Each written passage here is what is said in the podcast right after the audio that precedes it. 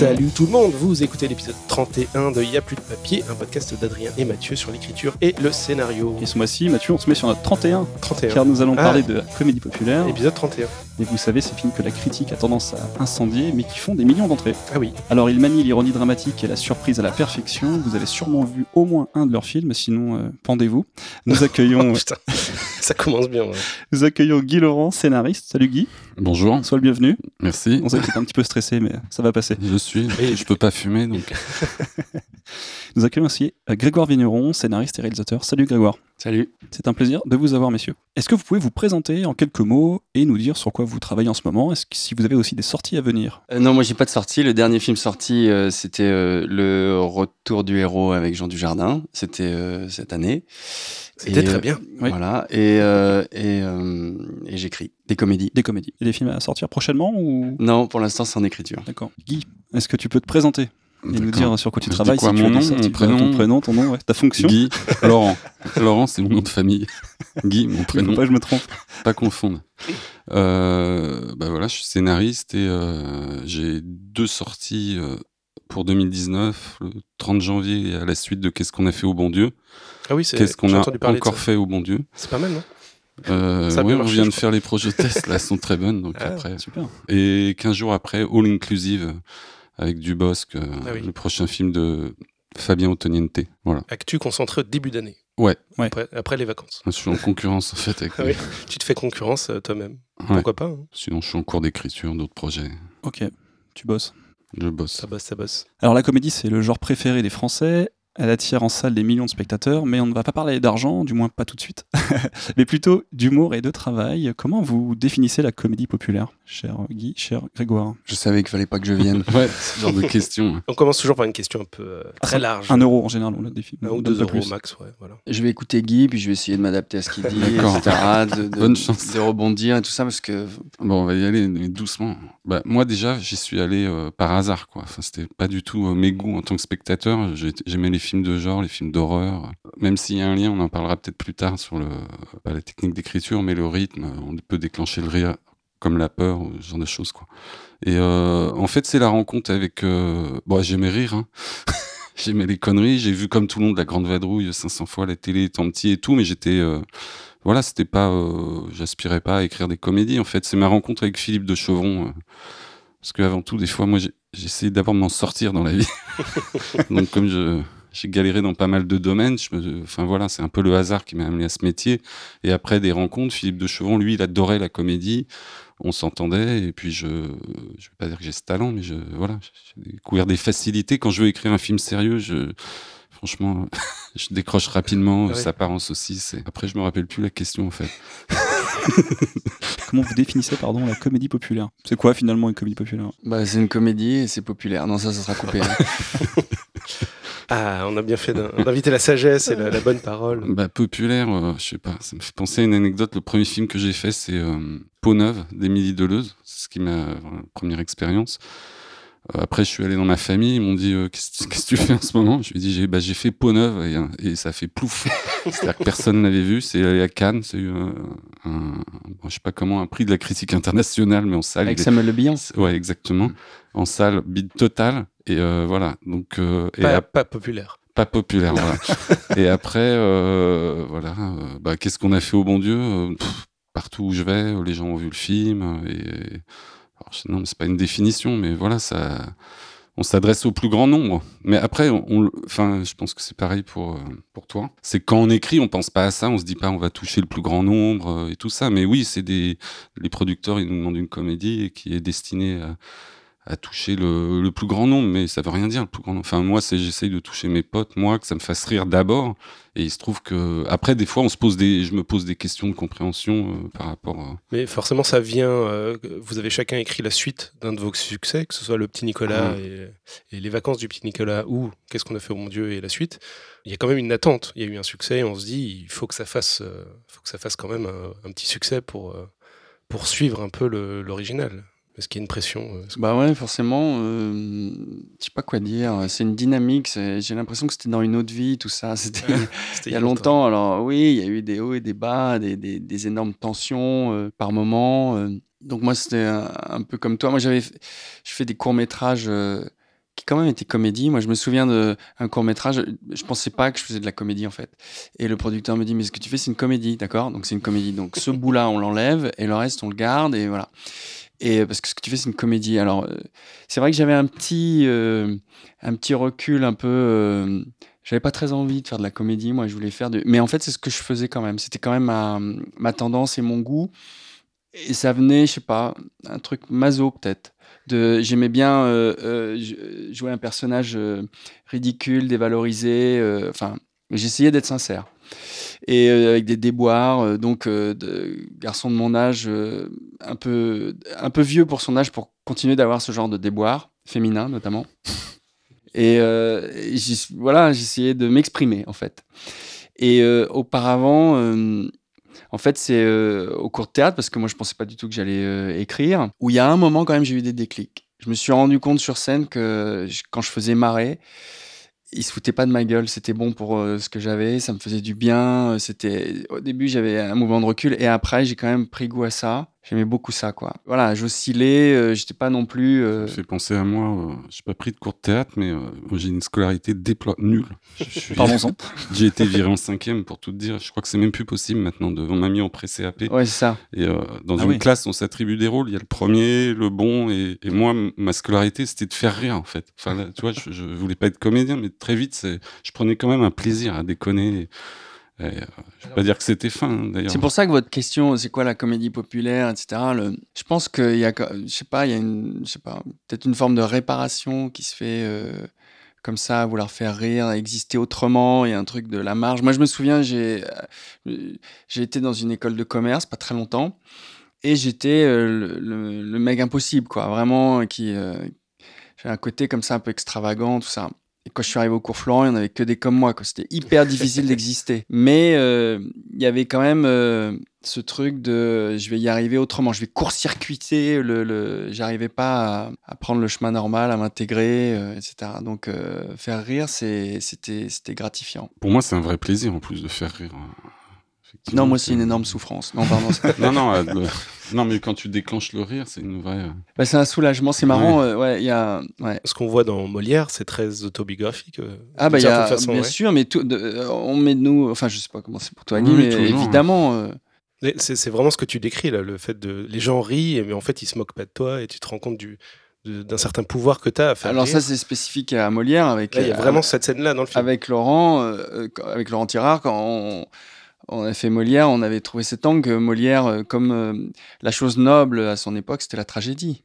Mais il était mauvais, quoi. Et il avait du mal à assumer son, son don, son talent, euh, évidemment. En fait, j'aime pas trop la question comédie populaire. non, mais j'essaye parce que je vois qu'on rame, on n'arrive pas. À... On fait de la comédie, quoi. Ah, moi, j'ai pas du tout l'impression de ramer. Je crois que j'étais non, non, non, excuse-moi, non, mais. Non, mais sur la définition de qu'est-ce qu'une comédie populaire et, et on fait de la comédie. Après, il se trouve populaire. Bon, bah, souvent, si, si elle marche ou c'est la vision des critiques quoi. Mais avant tout, c'est de chercher à faire rire et de s'amuser des Enfin, il y a une forme de pudeur aussi. Moi, je sais, qu'avec des thèmes sérieux, moi, j'ai du mal, en fait. Mais je sais qu'il y a une retenue. Donc, je me lâche plus facilement sur euh, des comédies en, parlant. Euh, notre but, c'est pas d'écrire des films à message ou très profonds, mais il y a toujours euh, une profondeur quand même. Et c'est toujours politique. Bien sûr, bien sûr. Et, mais je suis plus à l'aise quand je le traite par la comédie, quoi. Et il se trouve que les gens aiment, les, aiment rire aussi dans la vie de tous les jours, donc ils viennent le voir. Mais enfin voilà, c'est bidon, ce que je dis. Non, non, mais pas, pas quoi dire. Non, non, mais c'est pas du tout bidon. Mais la première chose, c'est que moi, je me sens pas du tout euh, un théoricien de quoi que ce soit. Donc, qu'est-ce que la comédie populaire Franchement, je sais pas, c'est à vous de le dire, c'est pas à nous. Bah, peut-être qu'on aurait une réponse euh, d'ici la fin du podcast. Ben, non, vous saurez qu'est-ce que. On aura compris. Euh, autre que peuvent être des scénaristes qui essayent de s'en sortir dans la, dans la, dans la vie Parce que ça, c'est ce que tu as dit tout à l'heure. Alors, moi, ça, ça me parle. Le premier truc, c'est la survie, quoi. Exactement, oui. Euh, euh, c'est vraiment euh, parce que c'est venu tard, etc. Moi, à une époque où des gens que je connaissais avaient des métiers, des maisons de campagne, des femmes et des enfants, j'étais de la loose grave, quoi. J'étais. Ah pour moi. Et c'était une, c'était une, une souffrance. C'était pas une, c'était pas une, c'était pas une posture, quoi ou une pause, c'était euh, c'était la rame terriblement. Donc, euh, et je me souviens quand j'ai rencontré euh, Laurent. À quel âge à peu près, Grégoire? 37 ans. 37 ans. Suite à un, un, court métrage que j'avais fait deux ans plus tôt. J'en avais fait quelques-uns, et puis c'est celui-ci avec lequel finalement tout a commencé. Et euh, d'une certaine manière, c'est euh, peut-être un coup de chance monstrueux, quoi. On a des questions beaucoup plus simples. Mhm. Rassurez-vous. Oui, oui, c'était Mm. juste pour vous mettre en jambe. Exemple, euh, vous, qu'est-ce qui vous fait marrer? Les, les- les comédies que vous adorez Plutôt françaises, plutôt étrangères, américaines Vous avez des influences, des, des maîtres du C'est genre marrant ce que tu disais tout à l'heure. Alors moi, le, le genre, c'est pas du tout mon genre. Euh, pas du tout, du tout. Mais euh, pareil, euh, quand j'avais euh, 20 ans, si on m'avait dit, voilà, ce que, ce que tu écriras, j'aurais, j'aurais pas pu le croire. J'aurais pas pu euh, concevoir que je serais embarqué dans ce cinéma-là de cette façon. D'abord, je- enfin, je, sais pas. Moi, c'était d'écrire même, tout simplement. Ah ouais, alors Bah, ça, vu que j'ai foiré. Non, mais franchement, j'avais même un, un complexe par rapport à l'écriture. C'est déclenché. Bon, Non, non, mais absolument, mais absolument. Mais, mais on va, on va rivaliser de médiocrité. Ouais. Non, non, attends, moi, moi, je suis On est là par hasard. en fait, au niveau. On est des imposteurs. Et on est trop contents. T'as t'as remarqué, je pose une question, ils répondent pas du tout, mais c'est super intéressant, C'est ils parlent d'autre chose, donc c'est cool. Non, non, c'est allez-y. allez-y. Mais moi, je sais pas, parce que ça change tout le temps et tout. Quand, quand j'avais 20 ans, pour être honnête, j'étais euh, j'étais euh, à la fois dans. Parce que alors, j'ai commencé vraiment à lire en vrai euh, dans ces années-là, pas avant du tout, mais à 21 ans, j'ai commencé à lire des livres et tout. Et les, les- Je cherchais des modèles, des exemples, du soulagement, quoi, de l'air, euh, quelque chose. J'étais j'étais très très mal en fait. Et euh, ouais. Et alors, je trouvais des. On est là pour en parler. Ouais. Est-ce qu'on pourrait continuer allongé Je voudrais m'allonger là. On, on va chercher, on va chercher un bon fauteuil. Amandine, est-ce que tu peux. Euh, Parlons de ce propos sexiste que tu viens de lâcher là. Pourquoi Amandine Parce que je vois qu'elle est près de la porte, c'était plus simple. Ah d'accord. Ah, alors c'est moi, c'est moi, c'est moi, c'est complètement moi. Bon, qu'est-ce qu'on disait Moi je suis Non, mais qu'est-ce qu'on Des films aime, préférés, des euh, comédies, bah, euh, si, références mais D'abord, moi, quand comédie, là, je pense à Riser. Là. C'est pas un film, Ah euh, ouais. le Ah dessinateur. ouais, ouais. J'étais fan Ah oui. euh, petit, j'étais fan de Riser, donc c'est quand même de la comédie pour moi. Voilà, enfin, je me marrais en lisant ces. Après, euh, bah, on a vu, on a tous euh, vu les, les classiques, La Grande Ouais. Vadrouille, tout ça. Ouais. euh, Je l'ai euh, revu moi, récemment. je l'aimais bien de Funès, ça me faisait marrer. euh. Mais c'est à l'adolescence qu'on s'en détache, surtout en temps, à Paris, où la comédie est un peu mal vue, quoi. C'est pas, Mm. c'est pas le genre qu'il Ouais, faut alors moi j'étais pas parisien et mais franchement avec le recul je sais pas où j'étais, ce que je, je sais pas, je ne sais pas quoi. Euh, J'ai aimé les Monty Python. Pour Ouais. répondre, j'essaye de Ouais, répondre, non, mais j'essaye moi- de cadrer parce que je sens que ça part dans tous non les mais moi c'est venu, après. simple. Non mais c'est venu après. moi pour être honnête, je vais, je vais te dire pour être honnête Merci, ce que ce que j- ce que j'aimais euh, euh, à Ce que tu aimes aujourd'hui aussi. hein. non mais à 20 ans, bah, j'aime toujours mais je l'ai j'ai plus vu depuis longtemps mais euh, j'aimais beaucoup les films de Cassavetes moi. Ah, bon, a- attends, Et il, a- il est le chaud. là. film où je me suis le plus marré, mais par hasard, c'est, je me rappelle, j'étais dans le quartier latin avec un pote, on va voir l'après-midi Husband de Ouais, Cassavetes, Ouais. mais on était mort de Mais rire oui. à ce film et je l'ai vu comme une comédie. Oui. Mais vraiment, Mais hein, oui, je mais suis, oui. je- là c'est pas pour faire le malin. Euh, Je recommande Husband de Cassavetes. Mais oui, bien sûr, une femme sous influence, drôle. une femme sous influence. c'est moins drôle. Ah non, mais Jenna Rollins, euh, enfin c'est non non, j'adorais, c'est hyper dé- j'adorais. Mais c'est-à-dire que c'est un film hyper dépressif. quand non mais quand euh, c'est ce que j'ai dire quand j'ai quand on a commencé quand j'ai euh, commencé euh, avec Laurent Tirard il a euh, peut-être un peu bridé chez moi le côté désespéré mais euh, euh, euh, pour moi la comédie part euh, du désespoir quand même Ah, hein. Ça, je suis d'accord aussi, mais il n'y a pas que Laurent Tirard, c'est tout le, les producteurs, tout le l'univers autour de nous nous bride par rapport à ça. nous cadre, Non, de type nous cadre. d'humour, oui. Parce qu'en il y a même temps, des, en même des temps- choses qu'on peut faire, d'autres pas, et nous, ouais non mais souvent, on est frustrés quand même. On va, Ouais, on mais ça reparler, rend- on va en reparler, Non, ça, mais ce qui est bien, c'est que le, le, le, le- ce système-là, en tout cas, pour moi, a rendu la. Alors, j'avais fait euh, des courts-métrages avant, mais euh, ce système-là, ces gens-là et tout, ont, ont rendu la chose possible. J'ai de la gratitude pour ça parce que ça m'a permis de m'e- m'exprimer, de. de- d'exister de déjà il y a eu un moment de ma vie où c'était juste miraculeux de la gagner quoi parce que j'étais totalement inadapté j'étais à la ramasse j'y arrivais pas quoi je n'arrivais pas à m'intégrer et là euh, à force, à force, à force, euh, il y a quelque chose qui, donc, qui arrivait à se faire. Mais c'est venu assez tard dans ma vie et j'ai vu passer le train. Je me suis dit, non, non, il faut, faut pas que je le. J'ai tout mis. Ce genre de truc, par exemple, du style j'ai des bonnes idées, mais je me les garde, machin. Non, non, je, je mettais tout, tout, tout, tout, tout. On a répondu à aucune question. Hein. C'est pas grave, c'est pas grave. Aucune question, t'auras C'est- zéro. C'est freestyle, c'est très bien. Mais il y a un truc qui revient. Ah, euh, parce dans- que c'est plus. Hein enfin, non, non, c'est plus intéressant d'entendre des parcours, comment. on- Bah, juste, alors Oui, justement, oui, oui, bah, c'est ouais. c'est la question. D'où euh, vous venez Quel est votre parcours au final à chacun d'entre vous Parce que ça a l'air d'être assez chaotique au final, mais c'est drôle. Ouais, plutôt. Ouais, Euh, Guy, plutôt toi, pareil, donc tu disais que t'as- pas fait. Bah, j'ai foiré T'as foiré le totalement. collège. Bon, je viens d'un milieu vraiment très modeste. Ça, je sais que c'est classe de dire ça. en fait. T'as du bol, Ouais, putain. c'est une chance énorme. J'ai pas fait de prison, mais vraiment modeste, Ah, cas sociaux, quoi. Et non, mais c'est la réalité. Et, euh, et j'ai arrêté très très tôt l'école. euh, je, dis, je, sais même, je crois que c'est plus possible de, d'être viré en, en troisième minimum. On m'a mis en pré-CAP. Ah ouais. Là, j'ai choisi donc pré-CAP, c'est un apprentissage d'un métier. Tous mes frères étaient pâtissiers et je me suis lancé dans la pâtisserie deux ans. Après, j'ai bon, j'ai beaucoup de respect pour la pâtisserie, mais je me suis dit au mieux j'ai une pâtisserie. Mes frères en avaient, ça m'a voilà, ça m'a déprimé. Au-delà de ça, c'est que c'est hyper dur les horaires. Enfin bon, je sais pas Mais tu sais faire comment des ça. C'est la question euh, qu'on me pose à chaque fois. Normalement, oui. Et euh, je sais faire 100 croissants, mais pas pour deux personnes. Excellent. Euh, donc pâtisserie, et je me suis barré au bout de deux ans. Après, j'ai un peu euh, coursier, tout et n'importe quoi. Il se trouve que j'avais un petit don de dessin. Et euh, c'est pour ça que c'est peut-être pas un hasard quand même. Si on se retrouve scénariste, c'est un peu con, mais je crois que j'avais des qualités artistiques un peu diffuses, euh, pas encore maîtrisées et tout. Mais euh, donc j'avais un don de dessin et j'ai eu la chance d'avoir une pension en fait, pour à cause d'un décès dans ma famille, qui m'a permis de faire une école de dessin. Je voulais faire de la BD à ce moment-là. J'avais aucune culture. Je voulais être Reiser, je pense. Hmm, Ça t'a influencé, ouais. ouais. Ouais, à mort. Et de là, j'ai fait l'atelier et j'ai pu rentrer euh, aux arts décoratifs. Ça aussi, c'est un, un énorme mystère parce que je pense qu'il faut le bac. C'est puis une école très cotée en plus, euh, non Très côté. Mm, Ouais, ouais, ouais. Et euh, je pense qu'ils étaient, mais beaucoup de profs étaient cocos et, et je pense que mon Tu parcours, euh, ils m'ont aidé à rentrer. Et de là, bon, je suis rentré en, donc aux arts déco et j'ai fait la section euh, animation, cinéma, vidéo. Et on a, on, on a fondé un groupe avec des potes et on faisait un peu du vidéo art. Mais c'est vrai que notre vidéo art, déjà, on était mal, bah déjà, comme je suis mal vu euh, dans le cinéma, pareil là-bas, on faisait un truc avec de la narration, un peu plus de la connerie que, que de vraiment de vidéo art pur et dur. euh, Oui, oui. comme vous pouvez voir dans tous les musées en ce moment.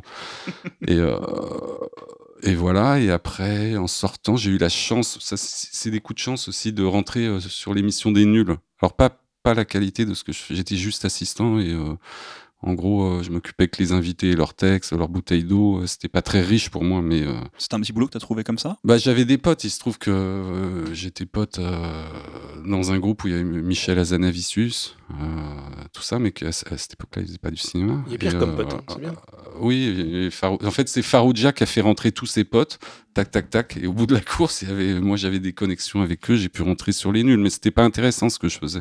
Mais ça a été un coup de chance parce que sur mon CV, assistant des nuls, ça me donnait un crédit. Alors que fr- franchement, fais quoi dans la vie? Je pas, Il y avait rien d'artistique. Oui, mais à chaque fois, mine de rien, ça permettait d'avoir un peu de crédit. Mais après, quand les nuls ont arrêté euh, le cinéma, parce qu'ils étaient cuits euh, à la télé, c'était le rythme était très dur. J'ai galéré là. J'ai dû faire des émissions de De Chavannes, des, des trucs euh, de divertissement bidon. J'ai même fait après un stage pour réapprendre, me remettre à niveau sur les ordinateurs et je suis rentré dans les jeux vidéo. Je suis devenu scénariste de jeux vidéo. Excellent, Ça fait rire, n'importe quoi. Euh, scénariste de jeux vidéo, c'était des. euh, ouais, j'ai jamais sorti mon. euh, le- Attends, il y a des jeux qui sont sortis. Il y en avait C'est les gamers euh, là. Sur quoi Sur quoi C'était une boîte qui s'appelait Cryo. Cryo, ID bah, 3D Cryo, Cryo, bah ouais. qui avait fait un, un carton, je crois, avec Dragon Lord, un truc comme ça. Euh, bref. Et moi, le jeu, c'était Los Angeles. C'était un jeu de bagnole, tu vois. Enfin, quand je dis scénariste, c'était de décider est-ce que quand la voiture elle sort de la route, elle se prend la pompe à essence ou un Game arbre. designer en fait. Game Ouais, designer, plutôt, ouais. ouais. Et, euh, parce que j'étais aux Arts Déco, on se rappelle. Si Bien tout le monde a suivi, j'étais aux Arts Déco, donc je sais dessiner, nanana. Euh, mais là, pareil, je m'ennuyais un peu et j'ai eu la chance de toujours les rencontres. Je connaissais un de mon pote sortait avec Émilie Deleuze, phil- philosophe. Émilie allait faire son premier film et j'ai coécrit avec eux. En fait, je me suis un peu imposé à l'écriture, parce qu'ils s'inspiraient un peu de peut-être de moi, de trucs, et ils me demandaient de participer. Et je m'ennuyais la journée, j'écrivais, j'étais, tu sais, je faisais semblant sur mon ordi de bosser sur, euh, je sais pas, Photoshop et euh, hop. Sitôt qu'il y avait personne, j'écrivais des parties du scénar, mais j'y ai pris. En fait, c'était euh, un déclenchement, je l'avais pas prévu, quoi. Tu- Comment ça sortait euh, Ouais, ouais, ouais. hyper facilement. Je, je, je le faisais avec plaisir et, euh, enfin, plus que plaisir, c'était un, je sais pas le terme. Aide-moi, Grégoire. Un défouloir Des- Un- défouloir. Un, un, Plaisir. un à côté. euh, Non, non, il y a un côté défouloir. Plaisir. Un plaisir. Non, je t'aiderai avec plaisir. ah oui. Cat- Catharsis. Catharsis, ouais, non, défouloir. C'était, et bref, et de là. C'était pas une commande, Guy, pardon. Non, non, non, on a écrit. euh, Je, je me suis imposé, comment dire, j'ai envoyé des scènes. Je pense que je les ai débordées. Oui, genre, ah tiens, j'ai idée, j'ai pensé à ça. Voilà. Ils voulaient que je participe et moi, j'arrêtais pas de d'en bombarder de scènes. Et au final, j'ai pu euh, demander un crédit Donc voilà, j'avais mon nom sur un film, c'est, euh, il faut bien commencer. Le problème, c'est que je connais même, malgré tout ce que je, viens de vous dire, je connaissais pas tant de monde que ça dans le cinéma. Après, en fait, euh, le seul plan que j'ai trouvé, c'était de bosser sur euh, Les Pires Potes. Une, euh, Nagui, en rentrant à Canal+, il avait signé une sitcom. Il voulait faire dans l'esprit, je pense peut-être Friends, tout ça. Et c'est là, il y avait plein de jeunes auteurs. J'étais, j'étais avec eux. Il y avait, je disais, Michel Leclerc qui a fait le nom des gens, et surtout Philippe de Chevron. On écrivait des sketchs ensemble et on se marrait. C'est là où j'ai découvert que j'avais peut-être, peut-être, hein, je sais pas à moi de dire, des qualités pour la comédie. En fait, en tout cas, ça venait facilement. Et avec Philippe, on s'est super bien entendu euh, tout de suite. Et donc après, euh, une fois que les, cette série était terminée, il, vient me voir avec l'idée de la buzz, qui- qu'il il a eu l'idée avec son dealer réel. Et il me dit, euh, c'est des mecs qui ont trouvé l'herbe des nazis. Même maintenant, je me demande comment on a vendu le projet. J'ai aucune conscience à ce moment-là du, du milieu du cinéma. Et donc, on, on a vendu. Je dis, mais je connais un producteur chez Pathé, peut-être un jeune, peut-être ça peut l'intéresser. Franchement, on l'a vendu en deux jours. On a vendu le projet. C'était assez hallucinant parce que vu le pitch. euh, et euh, après, avec Philippe, on l'a écrit. On s'est bien marré. Bon, après, le problème, c'est que Philippe a, il s'est embrouillé avec Pathé. Il n'a pas pu réaliser son propre film. C'est là où ils ont engagé euh, des réalisateurs qui ont ramené euh, Michael Michael Youn. Youn. Après, c'était le film de Michael Youn, mais la- en vérité, c'était le film de, euh, du dealer de Philippe et Philippe de Chevron. Et là, je me suis, là, j'ai vraiment découvert le plaisir de la comédie, d'écrire de la. Par rapport à Grégoire, je suis un peu plus dans la connerie, moi. Euh, Tu vois, où on cherche plus le. euh, C'est sans. Je fais pas de classement de hiérarchie. On cherche plus le rire, euh, enfin, idéalement, euh, toutes les minutes, tu vois. Parce que un truc, donc tu prends des, des risques, ça va entre guillemets, ça peut paraître moins malin, moins intelligent. Il y a du boulot derrière, du taf, mais on, bien sûr, ouais. on cherche vraiment le rire. euh, je peux assumer même le mot farce. Dans le cas de la buzz, c'est une farce, quoi. Même si. Et voilà, euh, ça a été un succès. Là, c'est la blague. J'étais devant le Vepler, je me rappelle, et Philippe, il me dit, ouais, 2000 entrées à 14h, c'est énorme. J'avais aucune notion. Je dis, 2000, ça me paraissait tout petit, moi. J'ai eu 2000 personnes, et, et il me dit, on va, c'est un carton, quoi. Et, euh, et j'en ai pas eu conscience du tout, quoi. Enfin, tout ça pour dire maintenant, parce que Oui, j'ai oui, fait bah des oui. gros bids après, je mesurais pas le plaisir que c'était qu'un, d'un, d'un film qui marche, quoi. Et voilà, après, euh, donc c'est cette rencontre avec Philippe. Après, ça n'a pas été si simple que ça, parce qu'après la buzz, on a fait un échec. Après, on ramait pour faire des films. Après, on a rebondi euh, sur du Cobu, qui était. euh, je- je- ça me fait marrer d'écrire pour les mômes, mais euh, je veux dire, c'était pas. C'était une commande, quoi. Ouais. On l'a fait avec respect, en se marrant et tout ça, et ça nous a fait. Et puis après, qu'est-ce qu'on a fait au bon Dieu Bon, là, ça change carrément la, la donne. Mais depuis, là, à la rentrée, je sais plus si j'ai envie de continuer, en fait. Je suis en dépression totale, je sais plus si c'est le cinéma, tout ça. C'est vrai? Tu dois continuer de faire, un de peu, faire- peut-être, je sais plus. faire de la comédie, tu veux dire? Tu veux, tu Non. veux, tu veux Non, la ou- comédie, euh, non, non, non, si, euh, non, non, je rigole. Ouais. Enfin, pas vraiment, il y a un peu de sérieux, mais euh, il est un- là un peu épuisé. Non, mais j'ai beaucoup écrit là, les- Ouais. depuis, de- depuis la sortie Ouais. du Bon Dieu 1, en fait. J'ai profité de, Bah des oui. propositions, j'ai un peu chargé la mule, quoi. Ouais. Voilà, mais faire une pause, euh, se remettre à lire, voir des films, Oui, oui, se recharger et tout. J'ai l'impression d'être un peu, un petit peu à sec. là. Tu vas beaucoup au cinéma, toi, Grégoire? Euh, Ça dépend des ça moments. ouais. Vous avez plus Euh, trop le temps en fait. c'est- Je, je ça, en le fait. relance là. Ouais, Non, très mais- bien, très bien. On va vous laisser. hein. Ça dépend, ça dépend des moments. J'y suis allé beaucoup plus que, qu'en ce moment. Quoi. Ouais. Grégoire, j'ai une question. C'est avant 37 ans, qu'est-ce que tu faisais? Je Un suis des pas- courts-métrages. Moi, je suis né à 37 ans. Donc, euh, bah, je viens, de, je viens de de La Rochelle. J'ai grandi à La Rochelle. Et euh, genre classe moyenne, quoi. Mon père était médecin. Et euh, médecin, euh, médecin du travail. Euh, donc mon père était salarié. Et voilà. Et j'ai eu une scolarité pas catastrophique, mais pas géniale non plus. En fait, quand on regarde de près, j'avais pas mal de lacunes. Je, ça s'est pas très bien passé, en fait. L'école, j'ai quand même raté mon bac, mais à moitié parce que j'arrivais au bout, je- ça marchait pas et tout. Donc, Tu as fait une filière scientifique ou littéraire? Euh, je fais un bac C. Un bac C, donc euh, scientifique. Ouais. Et tu connais ces trucs-là Parce que ma mère a un bac C, c'est pour ça. D'accord. En fait, à nous deux, on est un espoir pour les rater là. Je pense qu'il y a plein de gens qui Ah, mais, écoutent, euh, putain, hyper mais intéressant. on peut s'en sortir en fait. Bah ouais, euh, quand même, ouais. Mais on va intituler le podcast La comédie des ratés. Si ça vous va, on va, voilà, on va mettre Et ça moi, le truc le, le, le, le plus important, enfin, c'est l'impression, c'est que euh, pendant une grande partie de ma vie, je, je, je savais pas exactement ce que je cherchais, mais je le cherchais ardemment quand même. Et je continue de le chercher en fait. Il y a une insatisfaction chronique, il y a un manque, il y a un flip, il y a une angoisse. Hein, euh, c'est, euh, je cherche quelque chose pour, euh, pour me calmer quoi. En fait, ma conception du du bonheur, c'est de pas être angoissé, quoi. Déjà, c'est top. Euh, pas être flippé. Et, euh, et pour être. c'est vrai, c'est- Non, elle est bonne. Et pour être parfaitement honnête, depuis euh, là, depuis quelques temps, euh, ça, ça va pas, ça va mieux. Je me sens euh, voilà. Donc du coup, du coup, je flippe. Du coup, je flippe parce que je me dis que vu que je suis plus flippé, je, je flippe parce que euh, j'aurai plus de. Tu, tu flippes de plus être flippé? Exactement, parce que c'est quand t'es quand t'es plus flippé, t'as plus rien à dire et tout ça, parce que j'ai toujours l'impression que c'est sur le manque que tu que tu fais les choses. En tout cas, bon, je vais la faire euh, un peu courte. Je me suis retrouvé dans une école, une petite école de commerce, qui n'était pas vraiment l'endroit où je me sentais bien. Je me suis barré au milieu des, des examens de, de, de fin d'année. Euh, Je me souviens, c'était le l'examen de comptabilité. Et euh, c'était le seul truc euh, qui me plaisait un peu, c'était euh, euh, le droit. On avait un cours de droit et j'aimais bien parce qu'il y avait des études de cas, des histoires en fait. Madame Machin était derrière le laitier, il a garé son camion, euh, ils sont fâchés, il lui a cassé une bouteille de lait sur la tête. C'était des et euh, ça me plaisait un peu. Il y avait des, des histoires. Donc euh, je suis parti. Là j'étais très euh, flippé, euh, désespéré. Euh, euh, ça a été un peu chaotique. Et puis je suis allé euh, euh, dans ce qui était le plus euh, euh, visible pour le jeune homme de province que j'étais, le cours Florent. Euh, j'avais voilà. Donc j'avais honte j'osais pas dire que je voulais être acteur je savais pas trop et tout euh, mais euh, j'ai quand même voilà j'ai allé au cours Florent. Et puis ça a été mon quand même mon premier euh, club de rencontre où tout, tout a commencé là où j'ai un peu commencé à m'expérimenter moi-même quoi et à faire des mais voilà mais c'était longué hein, ça a pris du temps. Là il y a eu un moment clé c'est que à un moment donné je les, je- les jeunes gens de la FEMIS faisaient un, euh, un stage de direction d'acteur et je me suis retrouvé euh, dans ce truc-là, bon, par des, des amis, d'amis, etc. Je me suis retrouvé là et donc là, je me suis fait des amis. En- Ensuite, j'ai fait encore une petite sortie de route. Je suis parti euh, en Amérique du Sud pendant un an. Euh, là, enfin bon. J'ai un peu perdu mon billet de retour en fait et je suis j'ai un peu voilà j'ai un peu perdu pied mais je suis rentré je suis rentré et puis euh, là, je un peu. Il y avait quand même quelque chose qui s'était amorcé et euh, j'ai co-réalisé un premier, euh, co- co-écrit, co-réalisé un premier court métrage avec une jeune femme que j'avais rencontrée à la Fémis et c'était une catastrophe. C'est-à-dire que là, j'ai pensé que je ferais plus jamais ça de ma vie, etc. C'était horrible, c'était très compliqué, mais voilà, je...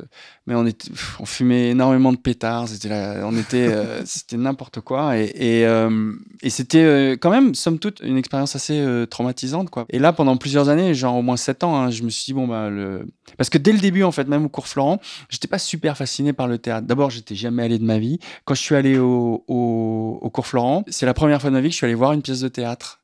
Avant, à La Rochelle, j'avais, vu une fois euh, Guy Bedos à la Maison de la Culture. Et d'ailleurs, il m'avait assez euh, impressionné sur scène. Donc, je suis revenu et là, j'ai commencé à écrire. On a fait un court métrage et le tournage était vraiment euh, chaotique et traumatisant.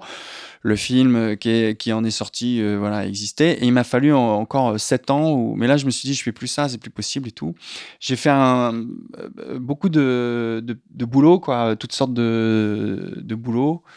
Je me rappelle plus tous, mais j'en ai fait pas mal. Donc j'ai toujours eu un peu un, goût pour le dessin, les choses comme ça. J'étais frustré de pas le faire et tout. Donc là, je suis allé, j'ai fait les ateliers beaux-arts de la ville de Paris. En cours du soir, j'allais faire du dessin, de la peinture, des trucs comme ça. En même temps, je bossais au restaurant, tout. Et puis, je sais plus comment j'ai raccroché les wagons. À 34 ans, je suis retourné en fac de philo. Le mec a pas de boulot, rien. Pour vraiment se réinsérer, tu vas en fac de philo. Mais Ah, t'auras du boulot après ça, c'est et, sûr. euh, vous pensez pas, sans faire le vieux con, quand, enfin nous on fait partie du- d'une des dernières générations où euh, c'était pas, enfin tu vois, on a des parcours complètement atypiques parce Ah ouais. qu'on n'est pas les seuls. euh, et que maintenant, très tôt, on veut faire scénariste. Il y a des écoles, c'est plus bordé en fait. Et euh, voilà, c'est juste oui, c'est une remarque. Et vrai, du ouais. coup, enfin, j'entendais parler qu'il y avait un manque de diversité aussi. Euh, du fait que c'est compliqué de percer dans ce milieu, de tenir. Mm. euh, Enfin, une aparté où j'entends des, voilà, des parcours. J'ai l'impression que maintenant, c'est, euh, je vois des mecs de 22 ans, ils disent, moi, je veux être scénariste. J'ai ja- j'ai jamais eu cette idée à 22 Moi non plus. ans. hein. Moi non plus, surtout que Et, euh, même. c'était pas un métier, c'était même pas un métier repéré, hein, je pense. Ah, moi, je pour, pense euh, pas ça, non. Je veux dire, pour le grand public, ouais, ouais. c'était- Je pensais pas ça. si moi, t'étais euh, pas d'un enfant de la balle au scénariste, je sais même pas ce que ça voulait dire. hein. Hmm. Surtout, j'avais pas euh, identifié, euh, je sais pas, le goût de l'écriture ou quoi. À, à 20 ans, 21 ans même, euh, j'étais tellement abîmé que par exemple, je n'osais pas démarrer un livre parce que j'avais peur de pas le finir. Je le vivais comme un échec. Voilà ce qui me fait, en fait, tous les trucs sombres, dépressifs. Je te jure, Je me sais pas. euh, mais ce que je veux dire, c'est que, par exemple, même euh, au cours Florent, par exemple, je, je lisais pas le théâtre, ça m'ennuyait. J'étais hyper cossard. euh, euh, j'ai eu du succès. Euh, j'ai eu du succès, j'ai fait des découvertes et j'ai senti des trucs. Mais par exemple, euh, euh, il y, a- il toujours un peu moins de garçons que de filles. Enfin, en tout cas, c'était comme ça à l'époque. Donc, c'était, euh, on venait de proposer de faire la réplique. Et puis, quand euh, je passais une scène et que la réplique, et puis que ça se passait bien et tout, bon, bah, je le prenais pour moi euh, comme scène pour faire une audition. Mais je, je faisais aucune recherche. J'étais, j'étais une grande passivité, en fait. Mais en même temps, j'ai, j'ai éprouvé certains plaisirs, tout ça. Mais j'étais euh, quand même tout le temps flippé. J'avais tout, j'étais tout, pas très à l'aise. Bon. Après, euh, dans, dans ma vie euh, se construisait quand même, enfin moyennement quoi, mais il se passait plein de trucs, mais c'était quand même un sacré chaos. Ça a mis vachement de temps à ce que tous ces bouts de trucs s'agrègent et fassent quelque chose de cohérent quoi. Et la fac d'aphilo t'a aidé par La exemple fac de philo m'a aidé dans la mesure où elle m'a autorisé. J'ai eu des bonnes notes et ça m'a euh, ça m'a autorisé. Je Et comprends ça. ouais, mais par contre, les- euh, sur les arts déco, là, en fait, la chance de rentrer, ça m'a donné de l'assurance dans la vie. Ouais. Pour la première fois, ouais, vu que j'étais en échec scolaire tout le long, les arts déco, d'un seul coup, ça a été un bon, parce que c'était reconnu. Normalement, il faut Ouais, ouais, c'est pas le facile de bac. rentrer, euh, euh. Quand t'en sors, ça veut dire. Tu... Après, je pouvais dire, je suis bac plus 4. mais tu sais, mais tu sais que mais ouais. j'étais hyper fier, tu vois, ça. C'était... Et ça m'a donné un peu d'assurance. Bon, après, j'ai quand même ramé aussi, euh, comme toi, longtemps. Ah non mais moi si c'était à refaire, ce serait mon rêve les arts déco. Ah oui, c'était une, une école géniale d'ailleurs, parce qu'il y a plein de disciplines. Tu vois, ça va de la. on- on- Ah non, on mais sort du sujet. allez-y, je regarde en même temps ça le va de, de la photo, euh, en passant par le textile, le design, Ouais. euh, euh, l'animation maintenant, c'est hyper riche. Mais euh, malheureusement, j'aimerais le faire maintenant. Enfin, non, je Exactement. déconne, mais j'aurais aimé le faire Mais vers bien 30 sûr. ans plutôt qu'à. Mais je comprends. J'y suis allé tôt en fait et j'en ai pas profité parce que je redéconnais en fait. Ouais, ouais, mais moi je comprends parce que à la fac de philo, au début, j'étais ému. J'étais ému par les profs qui transmettaient du- de la connaissance comme ça. Je regardais au- autour de moi, je regardais les, les jeunes gens de 19 ans, 18 ans, 19 ans, je me disais, mais ils sont incroyables d'être là. C'était Parce qu'à 18 ou 19 ans, j'aurais été euh, incapable. Là, j'avais euh, donc euh, 34, je crois, ou 32. 32 quand je suis allé, peut-être, je me souviens plus. Ouais. Du coup, t'es allé jusqu'à la licence? T'as eu un diplôme ou... Non, alors quand même pas. Faut pas non plus euh, exagérer, quoi. Faut pas. J'y ai pensé, hein. Mais. Mais pour, Mais en pour fait, dans- tenir dans ce métier en fait, c'est parce qu'on sait pas faire autre chose, quoi, je pense. Bah, il y a un Souvent. truc, c'est que. comme c'est assez âpre. En fait, euh, euh, la deuxième année, ma deuxième année de philo, j'ai réalisé deux courts métrages.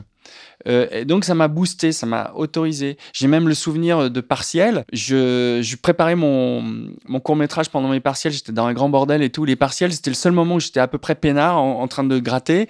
Euh, c'était parce que donc je l'avais euh, autofinancé tout ça. Donc euh, ça c'était un peu périlleux. Je me suis endetté avec celui-là. Donc je suis quand même parti un peu en live. Je me souviens du régisseur qui m'a apporté des. Entre les prises, il m'a apporté des PV.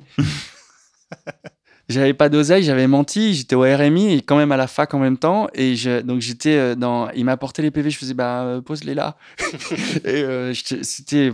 C'était. euh, Rock'n'roll, quoi. un peu ouais un un peu d'inconscience et surtout toujours je me disais mais moi enfin tu vois j'avais pas 22 ans quoi j'en ai 34 quoi et puis après il y a eu un autre court métrage mais là qui était un peu plus produit dans une boîte de prod ce producteur qui m'a dit mais ce que tu fais c'est une comédie et ça s'appelait euh, une fausse image de moi et c'était euh, et tout a commencé vraiment avec ce, ce court métrage là qui faisait 25 minutes euh, et je l'avais proposé à deux acteurs qui, l'un finalement a décliné, l'autre m'a planté, et finalement je l'ai joué moi. Et, alors que c'était pas mon idée au départ.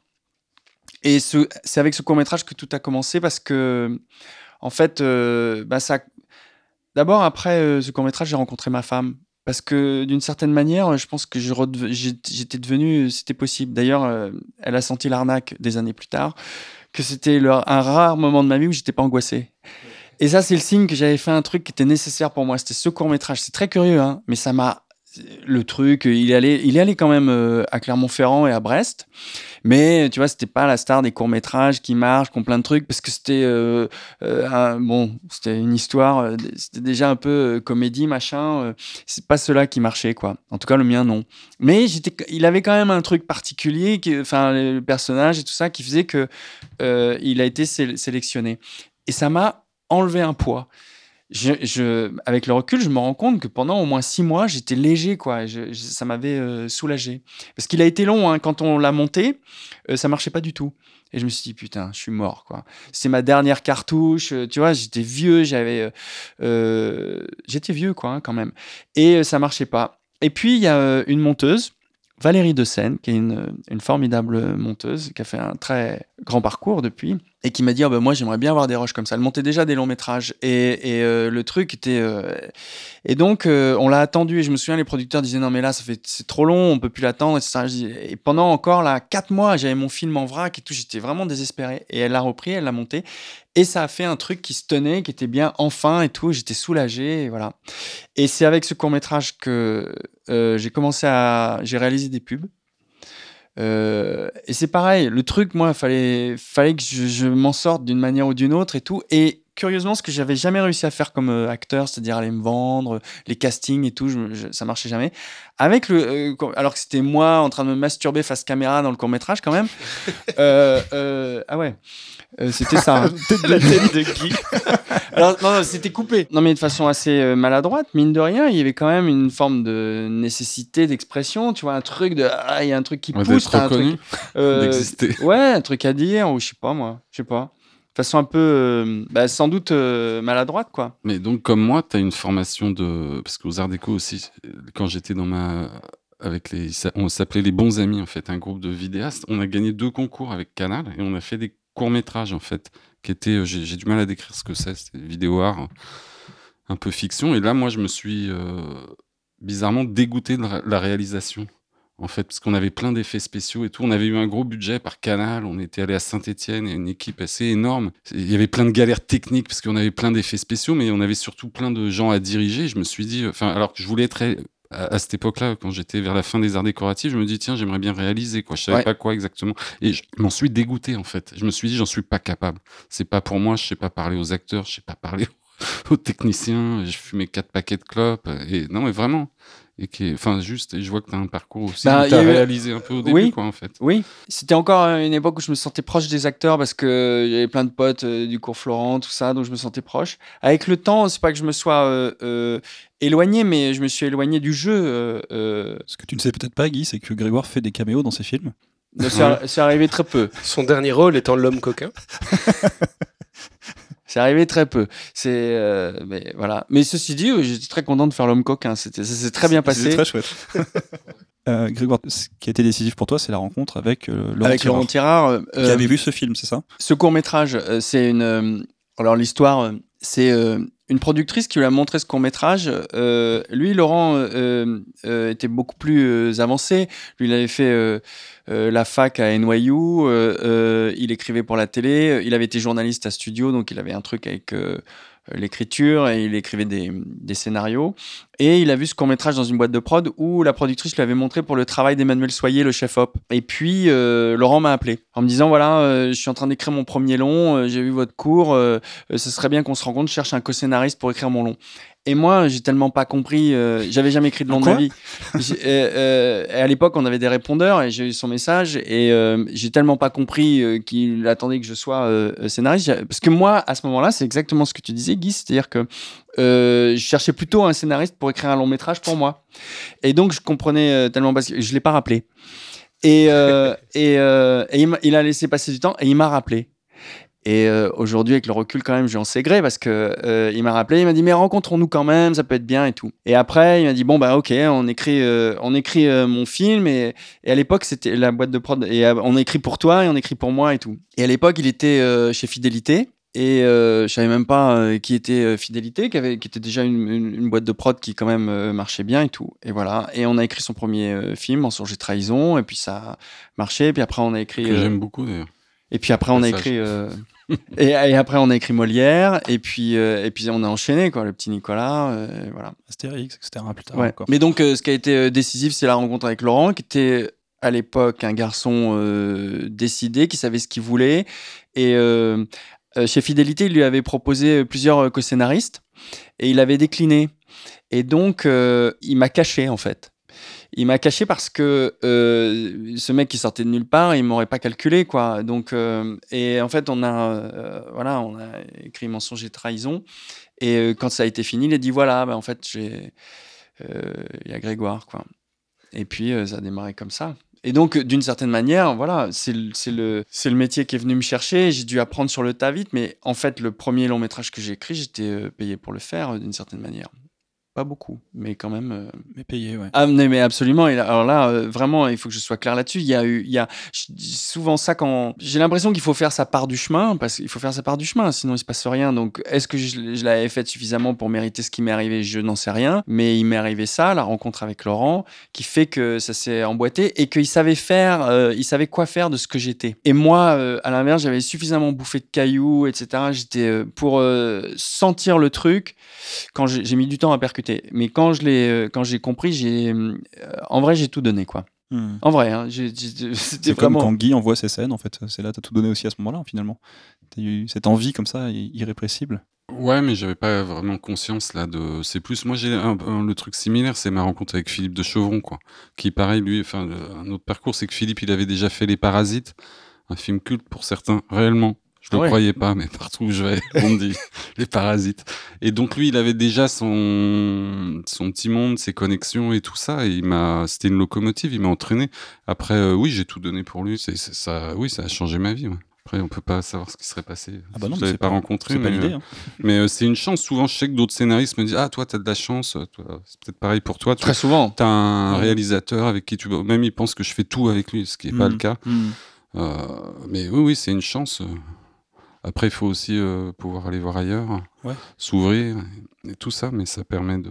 Mais c'est pas nous qui, euh, scénaristes en général, euh, à part après quand, avec le temps, on a un peu plus de notoriété, c'est très difficile d'initier des projets, quoi. Enfin, on n'est pas euh, d'être lu au début. Moi, c'était compliqué, quoi, de, de vendre des idées, quoi. Alors Ouais. que Philippe, en tant que réal, avec ses connexions, tout de suite, il avait un crédit, quoi. Et, et donc voilà, c'est.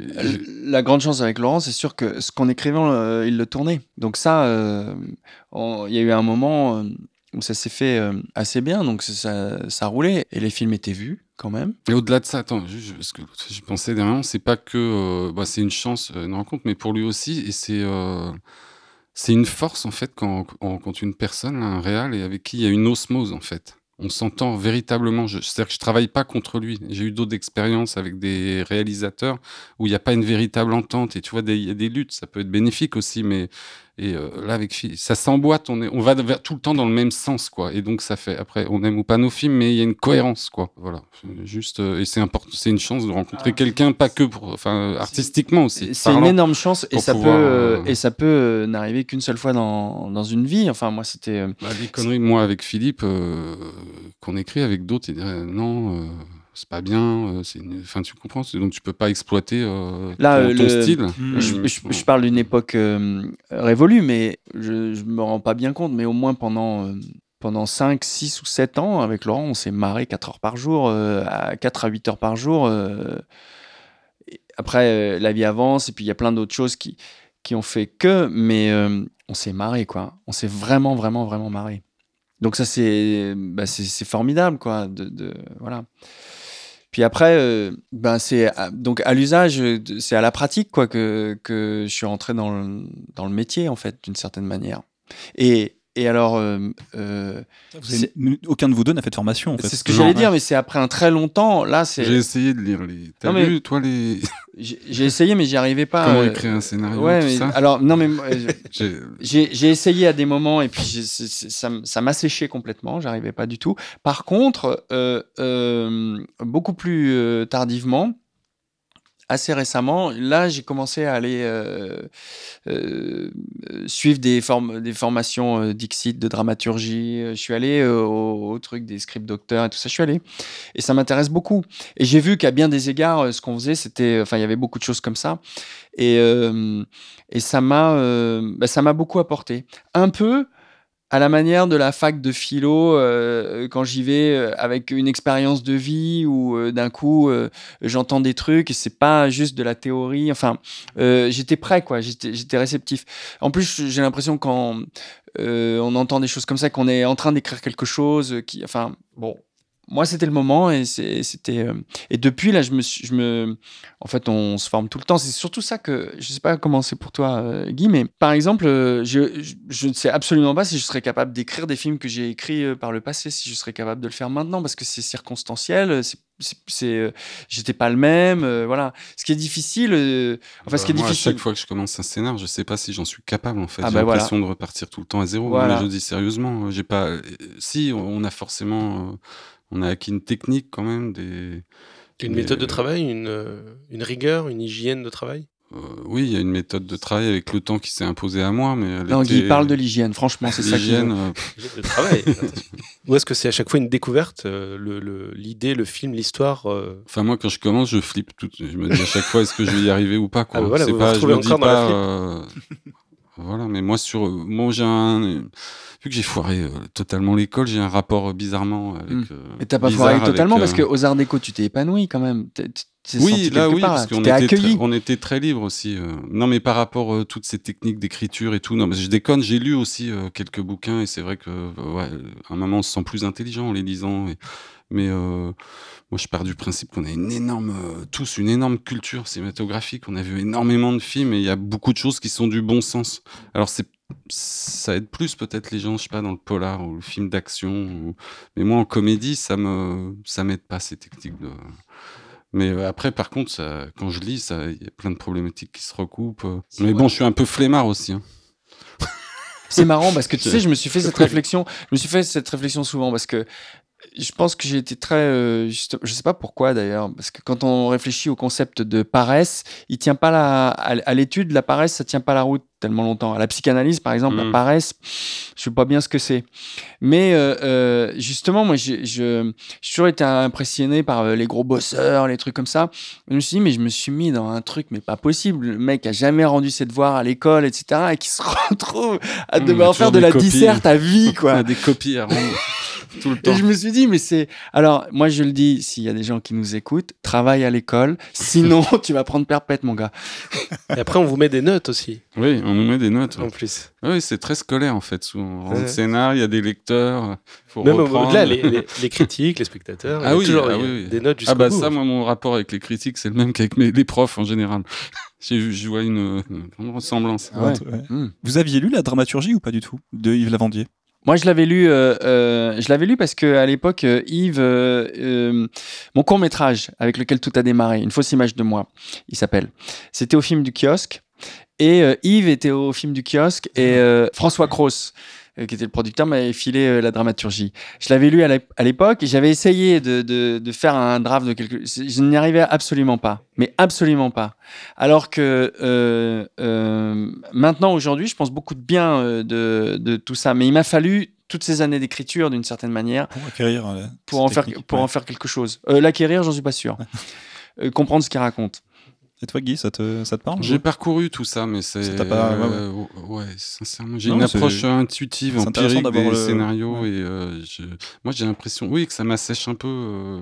Moi, je, mettrais... je trouve qu'on met pas assez en avant la créativité, euh, le fait de trouver son ton à soi, euh, son style. après, la technique, ouais, c'est hyper important. Mais mais euh, parce qu'on n'arrête pas euh, le scénar c'est toujours un chaos qu'on ordonne sans cesse euh, il faut structurer et je le fais mais je vous dis moi il y a plein c'est du bon sens moi. Par exemple que je disais oui il faut présenter le personnage principal sûr qu'il doit pas arriver au bout d'une heure trente. Enfin, c'est intéressant d'avoir ton point de vue en fait. ça ça veut dire qu'il vient au deuxième épisode hein. le thème aussi de le comprendre très vite oui c'est une évidence enfin pour moi c'est et puis je vous dis on a une grosse culture de ça. Après je me dis c'est pour des cerveaux supérieurs ils parlent de trucs je comprends même pas et ça m'aide pas en comédie moi, c'est plus, je me repose sur les personnages, leur caractère. Euh, ça paraît pipeau, mais je laisse vraiment vivre les personnages. Des fois, c'est eux qui m'entraînent, quoi. Je pars d'une, il y a une situation euh, qui me fait marrer, un thème. Euh, et après, quand on développe, les, personnages nous emmènent, quoi, nous transportent. Faut pas tout le temps les contraindre. Et quand je dis ça, j'ai de la technique quand même. Je réfléchis au rythme. est-ce qu'on, est-ce qu'on comprend, est-ce qu'on avance Est-ce, que... ça te fait ça, toi, de mais de manière empirique, ça, euh, ça c'est la chance d'avoir eu, euh, d'avoir vu beaucoup de scénarios euh, qu'on a développés, qui ont été tournés. Hmm. C'est que tu vois ce qui marche, ce qui marche pas après aussi. Tu vois, au montage, à l'image, ou tu sais, par exemple, parfois tu as, as, le sentiment on rit énormément euh, sur une scène, Mhm. et ben c'est pas celle qui paye le plus euh, tourner, et d'autres qui, qui Ah oui, sont. tout le temps, il y a des surprises. euh, Enfin, il y a des rires que. On passe notre temps quand même à essayer de hum, d'imaginer ce que ça va faire quand même. Ouais, mais des fois, on atteint le but. Des fois, le rire Ah bah, qu'on imaginait, souvent, mais très à ce souvent. moment-là. Mais des fois, c'est vrai qu'il y a des véritables surprises. Et puis, il y a tous les ajouts de, des comédiens. Des, euh, Voilà. Enfin, moi, je conçois le cinéma, je le dis souvent, comme un ajout de talent. Quoi. Euh, scénariste, oui, on est à la base. Conscience de notre importance. On crée l'histoire, mais après, je compte sur les autres pour optimiser le film. Pas que sur moi. Non, mais tu Ouais, vois, ouais. j'ai dans le bon Dieu, c'est un détail, mais Chantal Lobby, sa façon de- d'interpréter le personnage, elle a mis quelque chose d'un peu euh, aérien, euh, qui était peut-être présent à l'écriture, mais on n'en avait même pas conscience. Et, et ça, c'est le, les ajouts du comédien. Des fois, il y a des ajouts grâce au décor. Merci pour le euh, prépuce. Oui, Elle a une façon de le faire. oui, oui. euh, on- on- je pense qu'elle a, fait passer plein de choses, en fait. Mais ça, c'était pas véritablement à l'écriture. Il y avait peut-être les prémices, mais. Et donc, euh, oui, il y a d'énormes surprises. euh, mais euh, après, après le recul, moi j'ai du mal. Alors moi j'ai un gros défaut, je suis super bon public en fait quand j'adhère. Mais même aussi aux films des autres en comédie. je Ah, vois- moi je trouve que c'est une tu chance. sais, je vois plus de plans. pas que c'est- je Je vois, que tu vois, je vois pas les coupes, je vois pas les. Je me laisse embarquer Mhm. dans l'histoire Mhm. et même des fois avec mes propres. Alors en plus avec mes propres trucs, j'ai tendance à me marrer de me dire tiens on a osé faire ça. Enfin tu vois c'est un décalage de. Je sors même de la narration quoi. Mais t'as un problème de, de censure, toi, quand t'écris? Parce que par exemple, on peut, on, on bosse avec euh, avec le co-scénariste. Moi, j'ai aucun, euh, j'ai jamais rien écrit tout seul. J'ai toujours Hmm. besoin euh, d'écrire et de trouver la personne ça avec nous qui fait ça va. encore un, un Ouais. point en commun. Je Mais parce déteste ça. que je sais pas, c'est là qu'on qu'on rit. qu'on Je trouve- fait, mais c'était trop une souffrance. Donc, euh, et surtout en comédie, moi, je veux toujours être deux. Bah, je trouve que pour construire, etc., Oui. on se marre. Pour... Mais, mais si, par exemple, on se marre. J'essaye de faire attention à ça, mais on se marre, on passe une journée. Tu... Je rentre à la maison, c'est, je suis calmé. J'arrive le matin, je suis angoissé. On se marre, on trouve des, des trucs, ça finit par sortir. Je rentre à la maison, je suis calmé, je suis content. Le lendemain, je reviens, je dis, c'est que de la merde. On arrête Ouais, tout, c'était pas bon, etc. aussi, hein. Ouais, toi, mais tu- je suis pas le le rire euh, dans le travail, c'est assez rare en fait. Euh, Enfin moi là, là, j'ai l'impression que tu dis tu ris toute la journée. euh. Ah non, Moi, alors, alors, il y a eu des périodes comme ça. euh, ah non, non, non, c'est pas rare. Ah non, c'est pas rare. Non mais enfin voilà, il y a des éclats de rire par moment et tout, mais souvent c'est du travail. On n'arrête pas d'organiser, de se prendre la tête et, euh, Bien sûr. et, euh, oui oui, il y a des éclats de rire, mais qui d'ailleurs j'aime bien à deux parce que quand il y a un véritable éclat de rire, c'est généralement bon signe, on le retrouve euh, après euh, dans la salle. C'est mon obsession d'essayer de garder le truc frais. Oui, quand il y a un véritable. euh, Oui, il faut un effet miroir, il faut être deux. Je suis d'accord, moi je peux pas écrire seul. Là, il faut que je fasse une toute petite parenthèse Oui. pour la co-scénariste avec laquelle je travaille maintenant tout de suite. Aujourd'hui, nous avons beaucoup ri. Julie, si tu nous entends, je l'ai dit, on s'est bien marré. Guy, tu parlais tout à l'heure de chaque film est un recommencement. Ouais. l'impression de recommencer, mais est-ce que euh, le fait de, de travailler sur des licences, par exemple, euh, comme l'élève du Cobu ou, ou pour toi, euh, Grégoire, le petit Nicolas ou Ou le Astérix, bon Dieu. Ou le bon Dieu. maintenant, Si, si, tu- est-ce que ça aide vois venir la de se cadrer Est-ce que ça donne un cadre et Qu'est-ce pour qu'on a fait, sur de meilleures bases? Qu'est-ce qu'on a fait au bon Dieu? Et, et on fait du Cobu 3 en plus. Est-ce que ça eh ben, c'est un grand plaisir de retrouver ces personnages. Non, franchement, je n'avais pas. Parce que moi, j'étais pas sur le Ducobu 1, là. Mais euh, pour qu'est-ce qu'on a fait au bon Dieu de retrouver ces personnages et tout? Euh, Après, on n'a pas triché, on, on voulait une avoir une véritable histoire et on l'a. Enfin, un- C'est plus riche même que le 1, je pense, au niveau narratif. Mais euh, Ça aide à se mettre dans le bain et à se bah, lancer, tu en fait. retrouves. Enfin, c'est con, voilà, tu retrouves tes, tes potes, euh, ta famille. Tes persos, quoi, et tu Ouais, les ouais. connais, donc c'est plus agréable que de- quand on repart de zéro, c'est assez pénible. Enfin, moi, c'est toute la construction en général. La phase de traitement, là où tu bâtis tout, c'est. Enfin, il y en a peut-être où c'est un grand plaisir, ils y vont euh, joyeusement. Euh, Moi, c'est une grande souffrance Ah en ouais. général, quoi. Et donc là, au moins, tu as tes persos, tu as le cadre, euh, et c'était plutôt amusant et agréable. Un jeu, là, j'ai pris ça, on l'a écrit assez vite et, en... et avec plaisir. Et euh, je pense que, et d'ailleurs, enfin, je dis parce qu'on a eu des projets au test où les gens retrouvent les personnages avec plaisir de la même manière, quoi. Mhm. Et euh, donc voilà. Grégoire sur le petit Nicolas par exemple ou Astérix, est-ce que ça aide d'avoir ce cadre-là qui est fourni dans le package ou c'est tout aussi galère qu'une idée originale? Non, moi j'ai l'impression que c'était plus galère. J'ai l'impression que les vacances du petit Nicolas euh, sont euh, c'est moins abouti que le premier petit Nicolas. Donc c'est très euh, c'est très les circonstances autour du film, comment on était tous à ce moment-là, comment. l'ambiance de production, tout ça, c'est pas. Non, c'est pas forcément. euh, Peut-être ça aide pas qu'on vienne vous voir pour faire un Astérix, qui est quand même euh, une licence très suivie en France, et on vous dit bon bah voilà, euh, le prochain Astérix, qu'est-ce que ce sera? Et, Moi, j'en revenais pas qu'on qu'on se retrouve à faire ce truc-là. Pour être honnête, si Laurent avait dit non, non, on fait pas, on fait pas ça, c'est pas nous, j'aurais dit bah oui, évidemment, c'est pas nous. Et puis, il voulait le faire. Donc, ben, on s'est mis en route à fond et, et on a fait quand même vraiment notre truc, quoi. Mais avec le recul, moi, j'ai l'impression qu'on n'était pas exactement. Enfin, c'est une franchise très populaire, euh, Astérix, et il y a un cahier des charges qui, qui n'a pas été euh, suffisamment euh, respecté. C'est pas notre faute, c'est, je sais pas, on- je suis très curieux- je suis très surpris de voir comment les choses se montent euh, chez nous, quoi. Mais je pense qu'Astérix, euh, enfin, il y a un cahier des charges aussi assez lourd. Assez Enfin, lourd. Non, mais je voudrais, respect- je voudrais terminer parce que tout, je voudrais, je voudrais terminer parce que quand même, quand même. Nous, que- sur le Bondu, on est libre. Sur du Covid, on est libre Ah totalement. voilà, voilà. Là Alors on était, que- là on était, voilà. Donc, donc euh, je trouve super euh, l'Astérix de, de Laurent Tirard parce que c'est- le sien, quoi. Il est très per- personnel. Mais par exemple, une chose que je déplore, dans un film comme ça, pour ce public-là, il faudrait qu'il y ait plus d'action.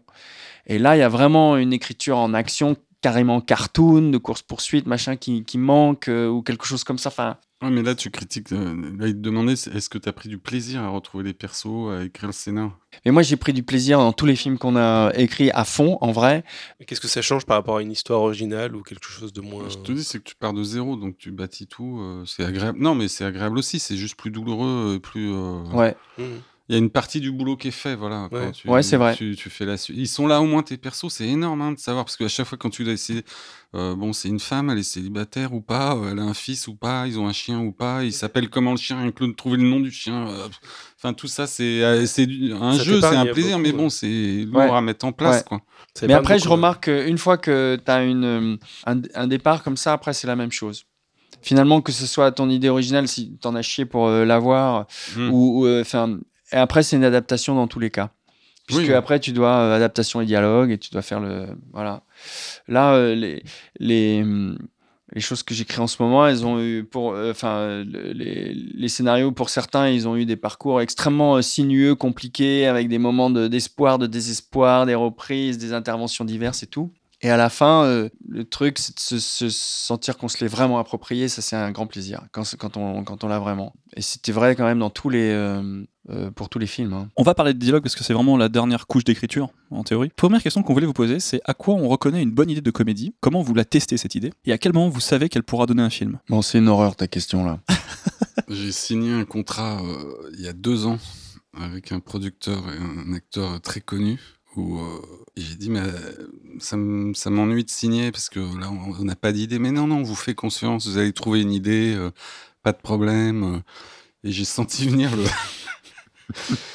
ça fait euh, voilà deux ans que je souffre on la trouve pas l'idée pour tout te dire la Mm. difficulté de mais quand tu l'as tu le sens par contre les rares fois où ça arrive Bah, les, derniers, euh, les dernières choses sur lesquelles je, sur lesquelles je travaille, euh, c'est un temps assez long pour me les, me les approprier et, et commencer à les aimer vraiment et être sûr que je vais aller au bout et que c'est ça que je veux faire, etc.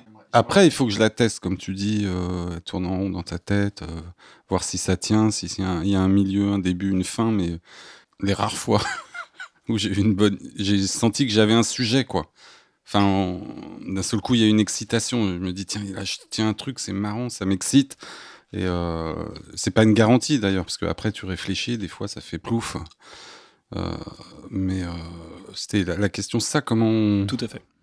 Com- comment vous la- à quoi vous la reconnaissez déjà? Comment vous savez que c'est une bonne idée? Bah, Comment vous la c'est- testez bah, Moi, en premier, si elle me fait marrer, moi, euh, Ouais. enfin, des, des fois, on la partage avec euh, son co-auteur euh, ou le réalisateur, et puis après, on teste, on la raconte autour de nous, et on voit si les gens ont une petite étaine dans les yeux ou pas. Alors il y a ça, il y a ça, ça. moi depuis Ouais. euh, quelque temps Mhm. je pratique quand même pas mal et euh, en fait je, je, je vous écoute et ce que je me dis que en fait ce que je cherche c'est euh, est-ce que ça me correspond en ce moment?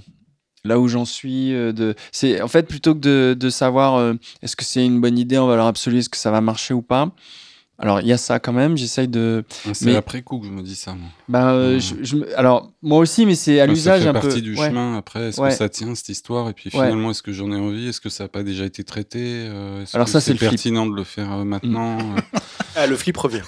Le flip revient. Bon, c'est un métier, on flippe tout le temps. de toute façon. Ouais.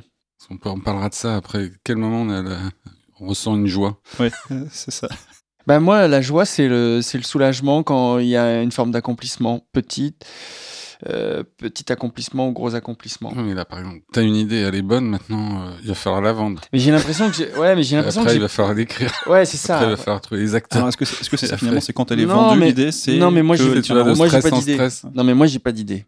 Voilà, j'ai pas d'idée. Euh, C'est un truc qui, qui démarre euh, par quelque chose, puis ça s'agrège un peu, puis ça commence à être une forme, puis je le remodèle, et puis j'en parle, et puis machin, et puis je me lance, et puis après je, et puis je recommence, et puis. Ah, c'est- Par, exemple, pour parler concrètement, euh, je- le retour du héros. Ouais, pendant super longtemps avec Laurent, euh, on appelait ça notre Jane Austen. Laurent aimait énormément. euh, Là, on parle des films euh, euh, que j'ai écrits avec Laurent Tirard. Donc là, c'est sûr, il y avait une responsabilité euh, finale qui lui appartenait à lui. Donc euh, surtout pour celui-ci qui était censé être réalisé par, par lui. Donc euh, et ce qui se passe, c'est qu'on a, on a, euh, on a appelé ça notre Jane Austen. Une histoire euh, d'amour en costume et avec un concept un peu de comédie, quoi. Avec une. Voilà. Ah, l'histoire d'un imposteur, en fait. Ouais. Ma question, c'est à quel moment vous avez eu cette idée? Vous dites, ok, c'est ça, ça peut tenir une heure et demie. Il y a eu un moment où. Enfin. Parce que ça, c'est des années, des années en arrière. Parce que ce qui s'est passé, c'est que quand Laurent, exemple, tu quand, Laurent, quand a tourné euh, euh, Un homme à la hauteur avec, euh, avec Jean du Jardin, euh, il lui a proposé euh, le retour du héros, et euh, qui était à, à l'état de traitement. Et Jean est parti, ils ont décidé de le produire ensemble, et à ce moment-là, euh, on s'est remis à l'écriture dessus. Et, il y on- avait une envie de faire un film costumé, en costume. euh. Oui, oui, il y avait un truc non, comme mais ça. à la base, c'est c'est Oui, parti d'où oui. hein Oui, une histoire d'amour, euh, une comédie euh, romantique en costume, il y a quelque chose comme ça. Et il y avait moi, je et il y a- pas comme ça. et il y avait non mais c'est là où il faut que je fasse la part des choses parce que là je suis encore euh, vraiment euh, ça c'est vraiment l'époque et la et la collaboration avec Laurent donc c'est il est il très hein. présent et c'est ce qu'on se disait tout à l'heure euh, euh, tous les Hors deux antenne. hors antenne Hors podcast. Laurent est comme toi tu parlais de, de Philippe Laurent est, est totalement scénariste donc c'était de Choron aussi, oui, au passage. Donc on écrit à quatre mains. et- Ils- sont les bienvenus hein, s'ils veulent venir. Donc c'était c'était vraiment euh, son histoire. Il y avait un, un bon concept avec une bonne ironie dramatique qui reposait sur l'imposture. Il y a des tas de choses qui euh, euh, qui nous plaisaient. Et je vois en- dans des, des- après la forme qu'on qu'on lui donne, bah, on la travaille et on essaye au mieux, etc. Puis après, quand euh, Jean Dujardin est arrivé, euh, euh, il y a eu encore encore euh, des choses parce qu'il y a il y a somme- quand même sa marque euh, dedans aussi euh, dans son personnage. Est-ce que le pivot du film, c'est pas finalement euh, l'homme coquin? Moi, je pense que je pense que c'est ouais, c'est quand même. euh, Ah, tu- dis que tu travailles différemment, Guy. Tu fonctionnes différemment, c'est-à-dire? Moi, je me dirais pas, tiens, là, euh, mais si, peut-être un jour, je me dirais, tiens, je vais faire une comédie euh, SF euh, ou une comédie euh, costumée ou. Non, je sais pas, d'une idée, quoi, une idée qui me fait marrer, euh, qui est pas, c'est pas toujours moi qui l'ai, d'ailleurs. Le bon Dieu, c'est Philippe qui, qui a eu cette idée. Et d'ailleurs, Est-ce ça que aurait pu être un savoir, autre. euh, Guy, euh, comment il est venu te voir Avec quoi il est venu te voir exactement? Euh, la blague, on a failli se friter à mort là-dessus. euh. C'est qu'on on se fait ensemble euh, des films qui marchent moins. Du Cobu, qui j'adore, j'adore. Du Cobu, c'est vraiment pour les. On se met au niveau des mômes de 4 ans, quoi, quand on écrit. On est comme des débiles. On est assez libre avec du Cobu, on peut. euh, Enfin, tu vois, il n'y a pas trop de contraintes. On se lâche comme des mômes. Donc, il y a un plaisir à écrire du Cobu. Mais bon, et euh, le, bon Dieu, donc, quand il a l'idée, il se dit. donc, il me raconte l'idée, moi, elle me fait marrer tout de suite. Mais il, me- dit, ou ses producteurs lui disent, mais en fait, euh, ces quatre filles qui se marient avec des, des jeunes issus d'origine étrangère, et il dit donc, ce serait bien que ce soit une scénariste. Parce qu'il il pensait que les filles avaient un rôle plus important, enfin, tu vois, que c'était le centre du film. Et il s'est mis à chercher une scénariste, quoi. Et moi, j'étais furieux. Je lui ai dit, mais attends, ce sujet, il me branche et tout. J'ai vraiment envie de l'écrire. Là, il y a un truc super excitant. Et du coup, il a commencé à avoir des scénaristes euh, femmes. Mais bon, je connais Philippe, c'est rapidement pas entendu. Et il est revenu, quoi. Mais en l'occurrence, c'est lui qui avait une idée. Mais moi, elle a tilté tout de suite. Et d'autres gens euh, ont trouvé ça naze. euh, Hmm. euh, déjà vu. euh, Enfin, tu vois, une bonne idée aussi, il faut la repérer. Enfin, si c'en est une, hein, je- en l'occurrence, là, c'est juste par rapport au succès qu'on se dit que maintenant, c'en Oui, était oui, une. ça, ça, faut la repérer, t'as raison. Mais euh, il faut la repérer et puis c'est des histoires de goût et comme il disait, est-ce qu'à ce moment-là de ta vie t'as envie d'écrire ça ou pas euh. Moi c'est, enfin voilà quand il racontait, c'était aussi con que ça, on avait que ça au début. Il y a une famille, ils ont quatre filles, Il y en a trois qui se sont mariés avec des jeunes issus d'origine étrangère. Et la dernière va se marier avec un, autre, un noir. Et, et pour les parents, là, les Verneuil, Cato, un peu coincés, bourgeois, c'est euh, enfin, voilà, une cata pour eux. Et c'était juste ça. Mais ça, tout de suite, j'ai vu un univers, un monde et un film. Et, puis après, c'est ça la question. Il y a une idée, est-ce qu'elle qu'elle me fait marrer? Et après, est-ce qu'on peut écrire euh, Est-ce qu'il y a une histoire, quoi? Et t'en es jamais sûr, hein euh, Enfin, tu vois, tu le sais qu'à la fin. Enfin, moi, des fois, je me suis lancé dans des. Enfin, ça a jamais abouti, en fait. On a jamais. Le film, il débouchait sur rien. Maintenant, avec l'expérience, j'essaye de le repérer et puis de me lancer parce que je travaille aussi beaucoup de commandes aussi, euh, parce que des fois, on a des idées, on initie et plein de fois, c'est des commandes. Donc, de repérer est-ce que c'est intéressant, est-ce que je peux l'écrire. euh, C'est des questions que tu te poses pour savoir si c'est intéressant ou ah, pas. tout le temps, mais je me le pose. J'ai pas, j'ai pas une euh, technique particulière, quoi. Je me déjà. Tu prends pas la feuille, pour- tu n'y. Non, c'est. Non, je liste pas. cérébral. Enfin, Ouais, peut-être ouais. je liste inconsciemment. euh. Moi, le plus important, c'est savoir si on peut dérouler une histoire, quoi. En, en gros, un début, un milieu, une fin, quoi. Et, et ce que ça, qu'est-ce que ça raconte hein. Et puis aussi, non, mais comme moi, je suis plus dans la, enfin, je le redis, franche comédie où on cherche à rire vraiment si euh, assez souvent, quoi, dans le film, euh, voir si si on va pouvoir rire de cette histoire, c'est ce que ça va se développer. euh. Est-ce que vous avez un quota de vannes que vous imposez, par exemple? Non, non. Est-ce que vous Non, non, j'entendais qu'il y avait le. Comment c'était le manager des inconnus Comment il s'appelait? Il disait dans un scénar faut, euh, faut lire euh, toutes les, rire euh, toutes les 30 secondes. Une bonne comédie, c'est toutes les 30 secondes. Je crois le manager des inconnus, qui était le manager de Coluche. Ah oui, oui, oui, euh. Lederman. Lederman, ouais, il disait oui. il faut rire toutes les 30 secondes. Ouais. Non, mais enfin, tu, on prend pas un chronomètre et on essaye pas, mais, mais on essaye de chercher le rire assez souvent, oui. Euh, si on a une scène où on rit pas, on se dit c'est pas bon, quoi. Enfin, si c'est juste pour faire avancer. C'est ça la difficulté peut-être de la comédie en plus, c'est que tu as une histoire à raconter, tu dois la faire avancer, elle doit avoir du sens. Et en plus, on doit rire. Et, euh, et c'est même primordial. Je dirais, c'est que les gens, s'ils vont voir une comédie, c'est pour rire. Donc, euh, D'où la nécessité de vraiment trouver l'idée qui va faire, qui va un peu apporter tout ça. Non, pas que. Pas que. Grégoire.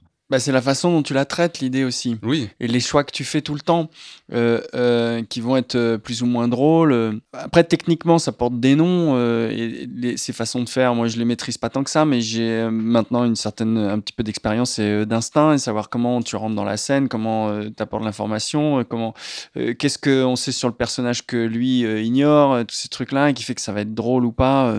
Grosso modo, euh, il y a plein d'humour qui vient de plein de choses différentes, quoi, qui va du, burlesque, c'est-à-dire la mise en scène des, corps, euh, des jeux, de, euh, Black Edwards, la mousse, je me prends les pieds dans le tapis, tout ça. Il y a la vanne, et puis il y a la situation, je pense. Après, moi, je suis pas exhaustif, mais donc euh, moi, quand j'ai une situation euh, euh, saine qui a priori est comique, ben, ça me calme.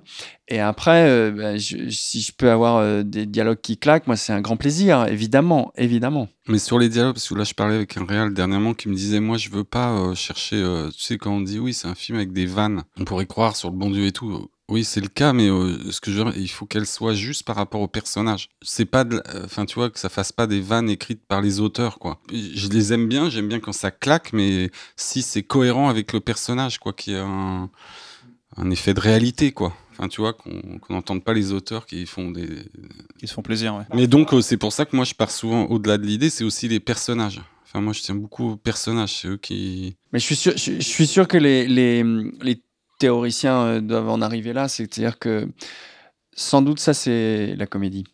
C'est les personnages. Ouais, souvent dans la vie, à un dîner, il y en a des gens drôles, des gens pas drôles. Non, mais la Des comédie via, via des. Vraiment plus. plus Ouais, euh, les situations aussi. Puisqu'on parle des personnages, messieurs, comment vous les envisagez? Comment vous envisagez l'écriture des personnages? C'est quoi le Qu'est-ce qui est la première chose que vous cherchez sur vos personnages? Finalement, c'est quoi un personnage de comédie, après tout? C'est pas une dissertation. hein, subjectif. mais, hein, mais, euh, euh, oui, c'est non, pour mais avoir tout- votre avis. en Déjà, fait. un, la comédie, c'est subjectif. Là, par exemple, on aborde comédie populaire. Euh, Grégoire, il fait pas. c'est- Les tons de ses comédies n'ont rien à voir. Enfin, si, de- c'est de la comédie, mais tu vois, c'est un- nous, on a un autre ton. Gré- euh, Grégoire, il a écrit des comédies pas drôles. Non. Donc, Non, si ça, on c'est parle ce qu'il faut faire. les comédies pas drôles. c'est celles qui, qui ont des bonnes critiques dans Télérama. Libé. euh, des fois, c'est assez. Mais drôle. alors, moi, Allez, ce on que je- balance. Voilà, Non, non, mais- non, non. mais moi, ce que, je, ce que je veux dire, c'est que ça.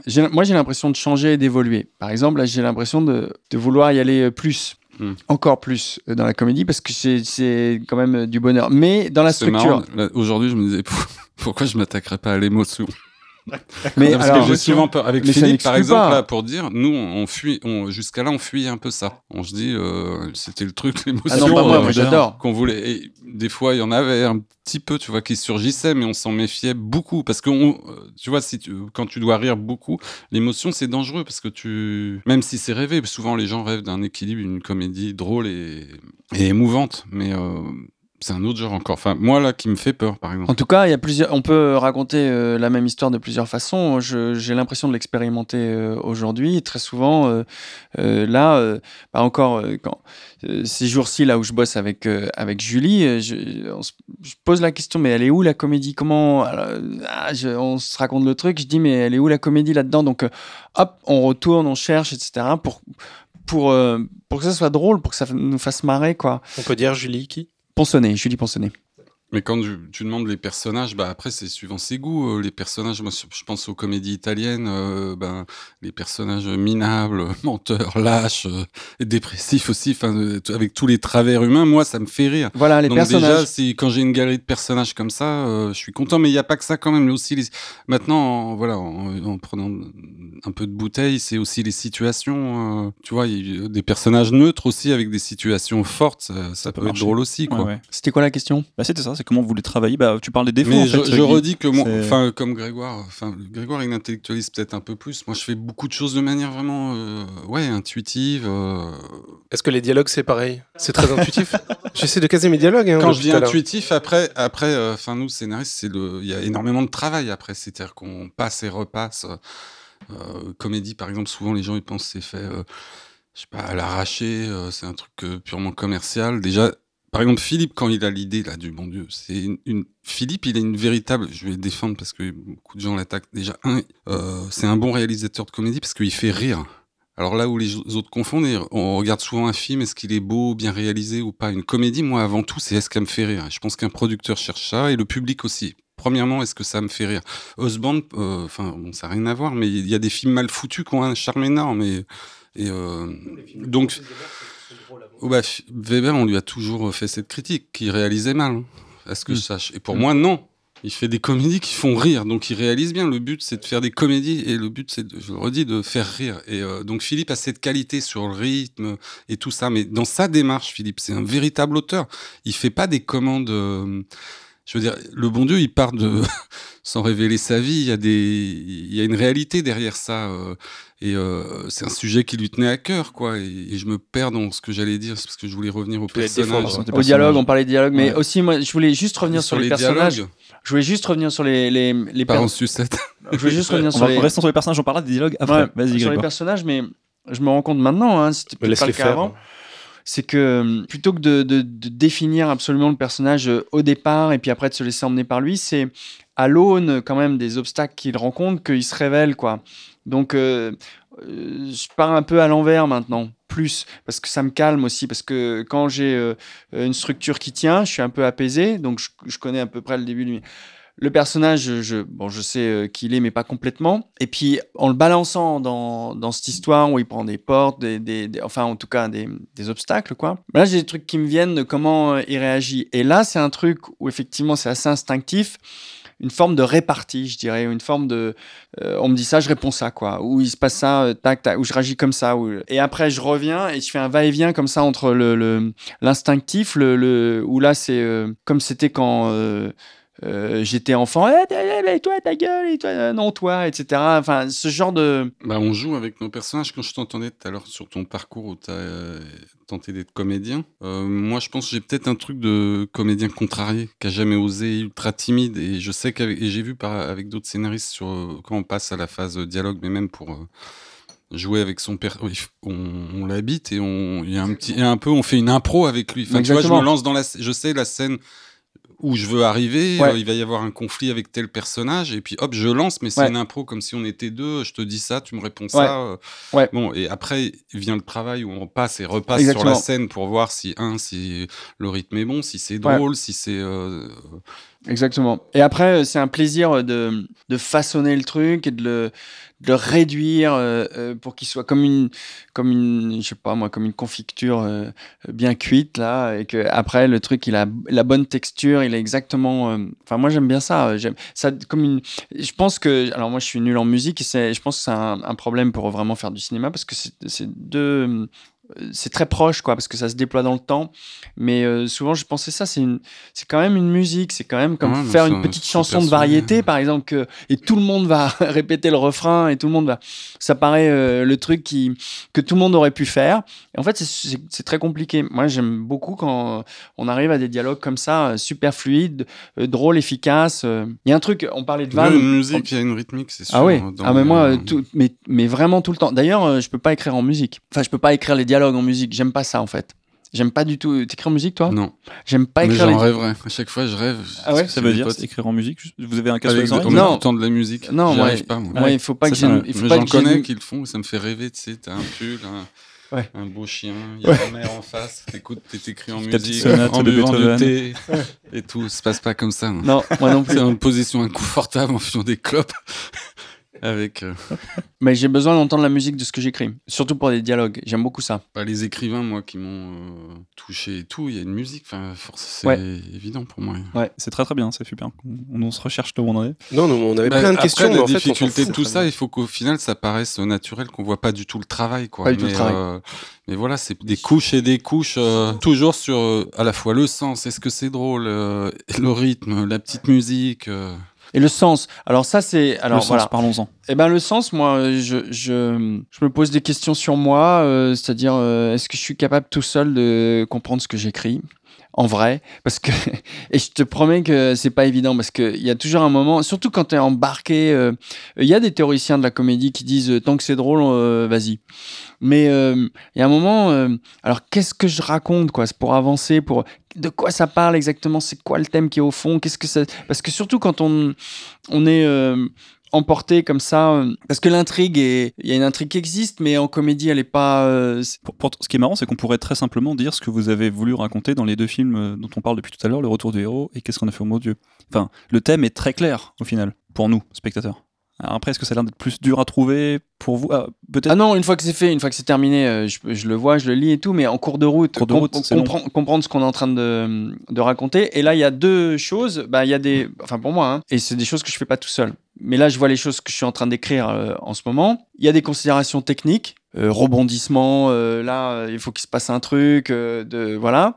Et puis il y a le sens. Mais le sens, c'est c'est l'obsession, et je suis pas sûr d'être capable de savoir à fond tout seul ce que je suis en train de raconter vraiment en profondeur pour savoir euh, quoi faire. Donc là, j'ai besoin d'être en dialogue avec quelqu'un euh, avec qui ça renvoie bien, quoi. Sinon, je m'inquiète. Je flippe. Toi, Guy, le sens, euh, qu'est-ce que t'en penses? Est-ce que tu sais, quand au processus dans ce que tu écris, tu sais ce que tu racontes? T'arrives à voir où tu vas, où vous allez quand vous êtes à, à deux, souvent? Je pense au personnage de Christian Clavier, qui lui a un parcours assez clair. Mais après, se dégage du film sûrement un autre sens que je contrôle pas du tout. euh, Enfin, la comment les gens vont le recevoir et le percevoir. Et jusqu'à là, je vais pas me mentir, j'ai pas écrit des films avec un sens euh, monstrueux. euh, comment dire Je, fais- raconte une histoire, des situations qui font ouais. marrer, on fait vivre les personnages. Et, mais je contrôle pas tout dans. Voilà, là, c'est en prenant de la hauteur. Non, mais regarde, regarde comment on termine. C'est quoi la fin? Là, on est obligé de, de se prendre la tête sur le sens, Oui. mais tu vois, euh, et mais même, même si on le, même si on le, même si on le verbalise pas, même si on le formule pas, comment on termine? Comment on boucle nos histoires Qu'est-ce qui lui arrive à lui, à elle, machin Comment on termine quoi Ça, ça pose la question de qu'est-ce qu'on a raconté quand même. Pour Mm. est-ce qu'on fait une, une boucle et puis on, on repart pour la prochaine Euh, Ils changeront pas, ils sont comme Non, ça. non, mais ça dépend que- des scénarios. Sur un autre scénario, je me suis posé euh, euh, bizarrement, là, parce que euh, All Inclusive, il y avait une phase où j'ai travaillé euh, surtout avec Fabien Antonetti seul, et après il a repris le scénar avec euh, Dubosc, parce qu'il forme un duo. Mais à un moment, avec Fabien, c'était. On se demandait euh, qu'est-ce qu'on racontait, quoi. Pour le coup, euh, le sens même du, du film. Par moment, enfin, même, mais c'était avant tout de faire marrer, mais quand même. Exactement. Donc il y a un va-et-vient entre, il y a un va-et-vient entre le, je sais pas quoi, la, la surface et le fond quand même tout le temps. euh, ouais. Le sens. Qu'est-ce qu'on est en train de raconter? Moi, c'est un truc euh, qui, qui revient fréquemment. Peut-être parce que j'ai peur. euh, en fait, j'ai peur de me Tu faire. flippes? Ouais, je flippe de me faire épingler. Parce qu'il y a un truc. euh, je trouve que la comédie, ça peut être. euh, je veux dire, quand c'est reçu, ça peut être extrêmement euh, cruel. Moi, j'ai l'impression qu'on on se vulnérabilise beaucoup, on se découvre énormément, on, se, on prend des risques à, à vouloir faire rire. C'est simple. Hein, si les gens rient pas, ils rient pas. Mais maintenant, j'en suis même plus euh, à me poser ce genre de questions. Maintenant, je sais que c'est quand même mon. C'est quand même ça que je fais, quoi. Ouais. Après, quelle comédie? Parce qu'il y a plein de comédies. Ouais, et même, et même, euh, voilà, euh, ce- ça évolue. Mais c'est pour avoir euh, entendu des salles rire et tout ça, je- je- c'est quand même, je sais pas, c'est quand même un objectif. Et même, euh, même dans le c'est quand même ça que je recherche, quoi. Ou que même si c'est pas drôle pour du rire, que ça soit jubilatoire. Parce que c'est ça qui me. En fait, c'est ça que je cherche euh, quand j'écris, quand euh, je veux raconter une histoire euh, avec qui que ce soit. je, veux, je, cherche à ce que ce soit jubilatoire et que, et que ça prenne des contre-pieds et que ça fasse des connexions qu'on- auxquelles on s'attendait pas et que ça crée des. C'est un truc de. C'est un peu comme ça que je vois la vie ou, ou comme pour me peut-être me, me, me rembourser de la vraie vie ou il y a un truc comme ça mais c'est quand même toujours l'objectif quoi et puis aussi euh, tenir le crachoir quoi intéresser Maintenir l'intérêt, en fait. ouais Je voulais juste revenir sur la flip. euh, c'est quelque chose de récurrent dans ton processus d'écriture. Il y a toujours euh, la flip de l'idée, la flip ensuite de faire marcher. alors moi je dis le flip hein, c'est beaucoup plus grave Le flip. non non la flip c'est un truc elle est sympa elle est fait... le flip lui il est, pff, lui, il est le flip- méchant quoi Mais est-ce que le flip revient euh, même une fois le film tourné et qu'il sort en salle Il y a un autre euh, flip qui arrive euh, Alors, c'est là, c'est là où, quand même, si, euh, ça dépend du film. Si je ne suis pas le réalisateur du film, c'est pas ma responsabilité autant. Ouais, c'est euh, que nous, on, on est quand même un peu. euh, Il y a le réalisateur en première ligne, quoi. Donc euh, on est solidaire et tout, mais on est un, un petit peu flip mais bon, modéré on à ce flip quand même. hein. Non, non, on fait gros Non flip en fait. Je sais Bah pas ce que tu ouais, voulais moi- dire. Enfin, moi, gros flip total. Les sorties, c'est. Donc là, en janvier, tu flippes, tu vas flipper. Bah oui, est-ce que ça va marcher? Comment le, les gens le prennent? En plus, nous, on fait un genre de comédie où certaines personnes aiment bien euh, nous allumer, quoi. Ils vont sortir les calaches euh, d'entrée. hein. Euh, Au moins, t'es voilà. préparé. t'es- Tu l'as déjà, Oui, oui, déjà on est vécu, tu préparé, sais à quoi t'attendre. euh, enfin, là, on parlait de la sortie, en gros. Est-ce que ça a marché ou pas Est-ce que ça fait rire? Est-ce que les salles vont rire? Est-ce qu'en sortant, ils vont, ils vont dire euh, je te, Tiens, va voir ce film, il, est super. euh. En fait, au, au fond, est-ce que le, le flip, eh, il revient un peu à n'importe quelle étape? Est-ce qu'il y a un Moi, je moment dis tout où- le temps, il y a peu de joie dans ce métier. On passe de flip. Enfin, moi, je Ouais. passe de flip en Ben, flip euh, tout le temps. si, euh. alors il y a des joies euh, Mais elles sont euh, rapides, elles euh, sont ponctuelles. fugaces. Je sais pas comment dire. De toute façon, euh, aujourd'hui, moi, à l'âge que j'ai, là où je suis, normal, tout fait. ça, je me suis mis, je me suis mis dans, je me suis mis dans, j'ai plus le choix quoi. Tu t'es mis dedans? Je me suis mis, dans- je me suis mis dedans. Je, peux- je vois pas comment je pourrais faire autrement. Je ne peux que avancer. Donc que continuer à trouver des histoires, euh, euh, euh, les monter, les façonner, les écrire, Non, essayer tu de peux arrêter. Mais non, je peux Tu peux pas. mourir, Mais tu je peux, peux- ouais. il peut se passer des trucs. Non, je peux pas. Je peux rien faire d'autre. C'est facile, ça, de se dire qu'on peut pas faire autre chose. Ah bah là, euh, tu sais, pendant longtemps, euh, je me, dans ma famille, tout ça, on me disait ouais, mais t'as pas fait, euh, t'as pas fait un choix facile aussi, c'est parce que je ramais et tout. Mais en fait, la réalité, c'est que j'ai jamais l'impression d'avoir choisi quoi que ce soit. J'avais juste échoué partout ailleurs. Mm. Je, ne- ça par élimination ça marchait pas quoi je sais pas parce que je tâtonnais je... bon là il y a quelque chose qui a quand même euh, qui a quand même marché mais je trouve que quand même on est quand même dans un métier euh, créatif déjà pour moi la grande euh, première c'est de dire euh, de parler de métier pendant des années et des années je euh, et on est créatif et dès lors que c'est créatif t'as pas de garantie de bonne fin tu sais quand tu, tu sais tu sais pas dans quoi tu mets les pieds et comment ça va se terminer donc euh, ça de c'est quand même euh, Oui, ça a des bons côtés hein, quand même. Évidemment. Scénariste, c'est déjà. de- Enfin moi, un des choix, c'était que ma vie, elle soit, mon travail soit un peu, qu'il y ait des allers-retours avec euh, ma vie, quoi. Soit que ce soit pas scindé, coupé en deux. Je travaille, je gagne mon fric et le week-end, je pense à autre chose. euh, je vis enfin. Euh, non, c'est- là, il y a des allers-retours sans cesse. Donc On- tu veux dire qu'aujourd'hui, scénariste, c'est pas un job alimentaire pour toi? C'est ton vrai métier. Oui. Enfin, ça y est. Moi, je réponds sérieusement. J'étais barré dans Tu m'as coupé dans mon élan, je sais même plus ce que je voulais dire. J'essaye d'animer. Il n'y a plus d'animateur. Oui, non, on, est parti. On revient de temps en temps voir si ça se passe bien. Non mais, non mais enfin, euh, pour être euh, vraiment, vraiment, parce que là, je me sens euh, exactement comme toi. euh, mais c'est Woody Allen qui dit ça. hein. Il dit euh, J'écris pour me venger de la réalité. Euh, euh, où il l'a dit il y a des années, euh, quand il était déjà vieux, il y a des années. Mais il y a quand même quelque chose de. de... extrêmement kiffant, gratifiant, euh, apaisant de, de, de, de, pouvoir raconter des trucs. Enfin. et puis, on, y a, comme je disais tout à l'heure, on recommence toujours à zéro un peu. Donc, ah bah l'ennui dans d'autres métiers, l'ennui. Vous le connaissez pas, ouais. Il est présent là. Il même s'il y a des répétitions et tout, il y a toujours un, effet de nouveauté. Quoi. Parlons un peu plus euh, pratique, vraiment pratique, pratique. Euh, comment Vous avez l'idée, ça y est, c'est bon, vous la sentez un peu.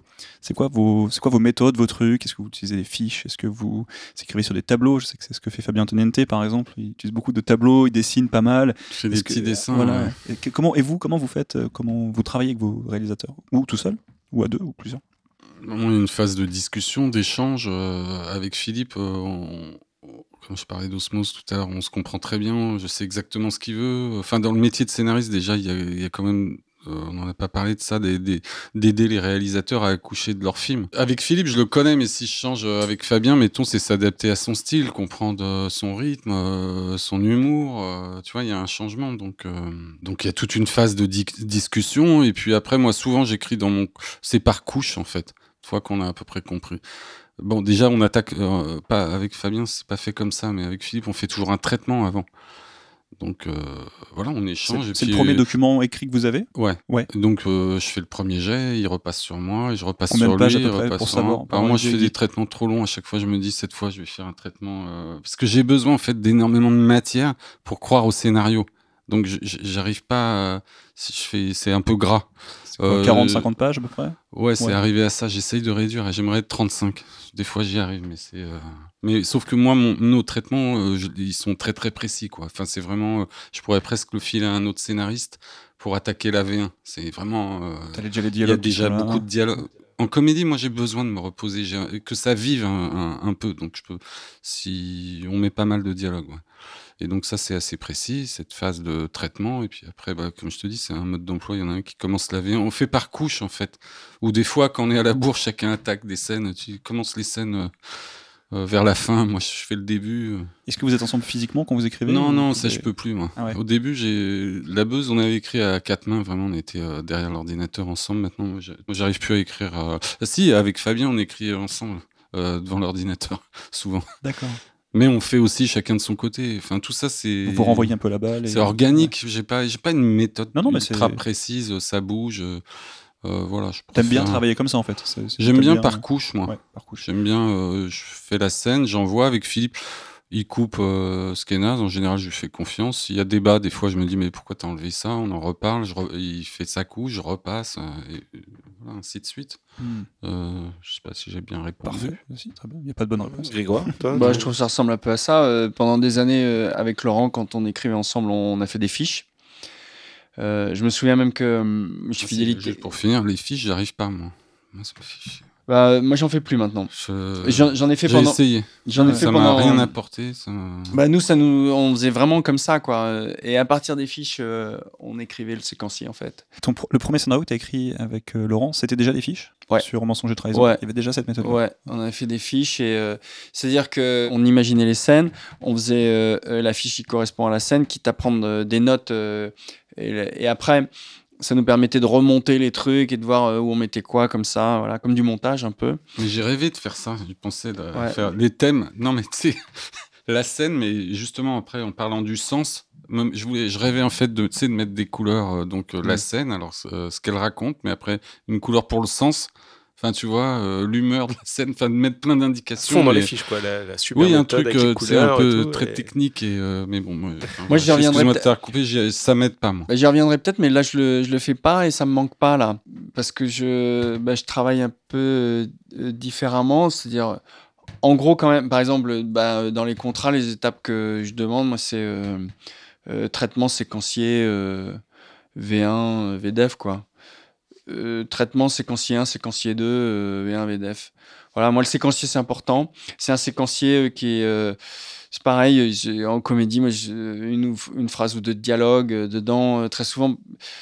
Parce que alors, ça commence toujours par des conversations, des discussions, et puis on note, et puis alors ça commence à prendre forme, et puis voilà, et puis après on commence à avoir un petit récit, euh, et puis après on rentre dedans, et puis on voit ce qui manque, et puis on continue, et ainsi de suite.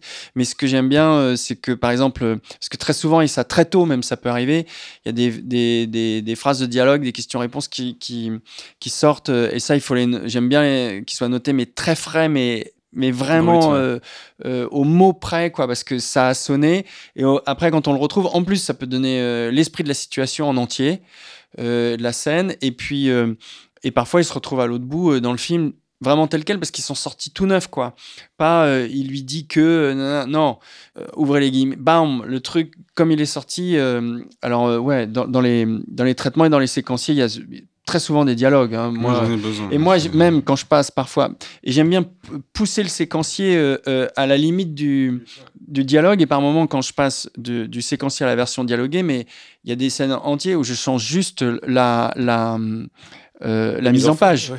C'est-à-dire que hop, tout ce qui était écrit en ligne comme ça, ça, se met en milieu de page. et- séquencier, c'est le traitement aussi. Alors, moi, Tu j'appelle ça un séquencier. Euh, traitement, ce que j'appelle. tra- bah, bah, parce que c'est vrai que tout le monde. Mais tout le monde va poser des questions. après. moi, ce que j'appelle euh, traitement, c'est euh, c'est encore euh, un récit comme ça, mais il y a des paragraphes et c'est quand même très précis, hein, euh, très structuré. Et puis euh, le séquencier, ben il y a intérieur jour. euh, euh, Enfin, tu vois, on- moi, je, passe je mets les je scènes passe du traitement au. À la version dialoguée. Ouais. Ouais, mais Mais qui est très détaillé, le traitement. euh, Mais dans le séquencier, je vois quelque chose de se- sec. Enfin, tu vois, description de la scène euh, sèche. Alors que moi, j'ai besoin que ça soit déjà un peu. euh, c'est- qu'il y ait une âme un peu littéraire. Quoi. Enfin, tu vois... enfin, le traitement, moi, souvent, il me sert à communiquer avec le producteur. Ouais. Tu vois, c'est la première, Ouais. le premier échange. Donc, j'ai envie que ça soit le plus facile à lire possible Ouais. et le plus drôle possible et, Ouais. et pas trop sec. Et, euh, Alors ça, c'est un problème aussi. euh, J'aimerais bien trouver une solution parce que Mais il y a un problème, effectivement. Je sais pas si Non, tu veux moi- aborder, c'est qu'on triche quand on fait ça aussi. Ben voilà, moi je veux pas faire euh, parce que j'aime pas.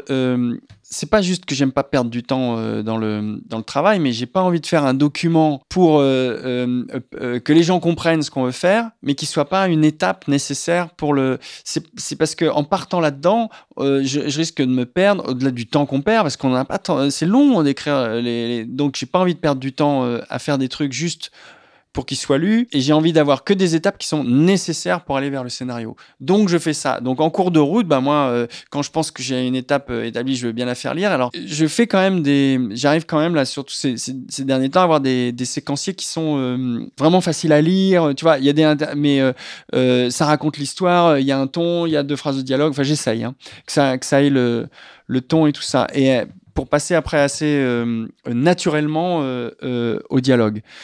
Le gros morceau, c'est d'arriver. euh, Et d'ailleurs, c'est pour ça que j'ai l'impression que moi, je suis prêt à, je suis prêt à retravailler le séquencier encore et encore et encore pour que ça se tienne. Mais c'est parce que euh, euh, aujourd'hui, en tout cas, je suis. Je voudrais faire des, des structures qui tiennent la route vraiment quoi. Donc euh, je me prends sans arrêt la tête de savoir comment où va ça etc et voilà et où est-ce que j'en suis c'est une euh, il y a plusieurs entrées c'est un peu compliqué. D'une certaine manière ce que j'essaye de faire c'est des documents vivants à chaque étape. Bah, moi, au début, j'ai besoin de croire à mon histoire, à mes Voilà, personnages. voilà. Donc, j'en-. C'est vrai que ça pourrait aller plus vite, peut-être. Enfin, non, j'y Ah arrive non. pas, mais Ah euh, non cette période de. Voilà, il y a du gras et tout ça, et même on se fait plaisir. Il y a peut-être un peu trop de dialogue, alors que peut-être euh, je pourrais séquencer de manière plus sèche, sèchement. Mais euh, j'en ai besoin, en fait, pour euh, ah mais ça sentir mes personnages. Mais ça, moi, je l'ai. Mais, mais moi, je l'ai entre le séquencier. Alors, le séquencier, il est pas sec hein, pour moi. Mais il est. Il est. c'est vrai que ça reste encore. on raconte l'histoire. Même s'il y a une phrase de dialogue. Tu dis, j'écris que des choses utiles à chaque phase. Non, ce que je veux dire, c'est. non, de je ces, parle des documents. hmm. Quand je dis des documents euh, euh, utiles, c'est-à-dire que j'ai pas envie de faire un document pour euh, séduire le producteur, pour qu'il comprenne ce qu'on est en train de faire. C'est, tu vois, un truc Mm. qui serait un peu plus littéraire. Ou, par exemple, j'ai horreur euh, des notes d'intention, des trucs comme ça. des- Oui, oui, ça, Je trouve que c'est une perte de temps monstrueuse. Tout Quoi. le monde C'est- a horreur de ça. c'est- mais ça sert à que de. Tu, tu te perds dans des trucs, essayer Euh, d'expliciter Le pire, ton moi, truc. c'est qu'on me demande un synopsis d'un scénario que Mais j'ai ouais. pas encore écrit. Mais ouais, c'est que je- absurde. comment tu veux que je résume un- et donner envie avec un truc je sais pas encore quoi.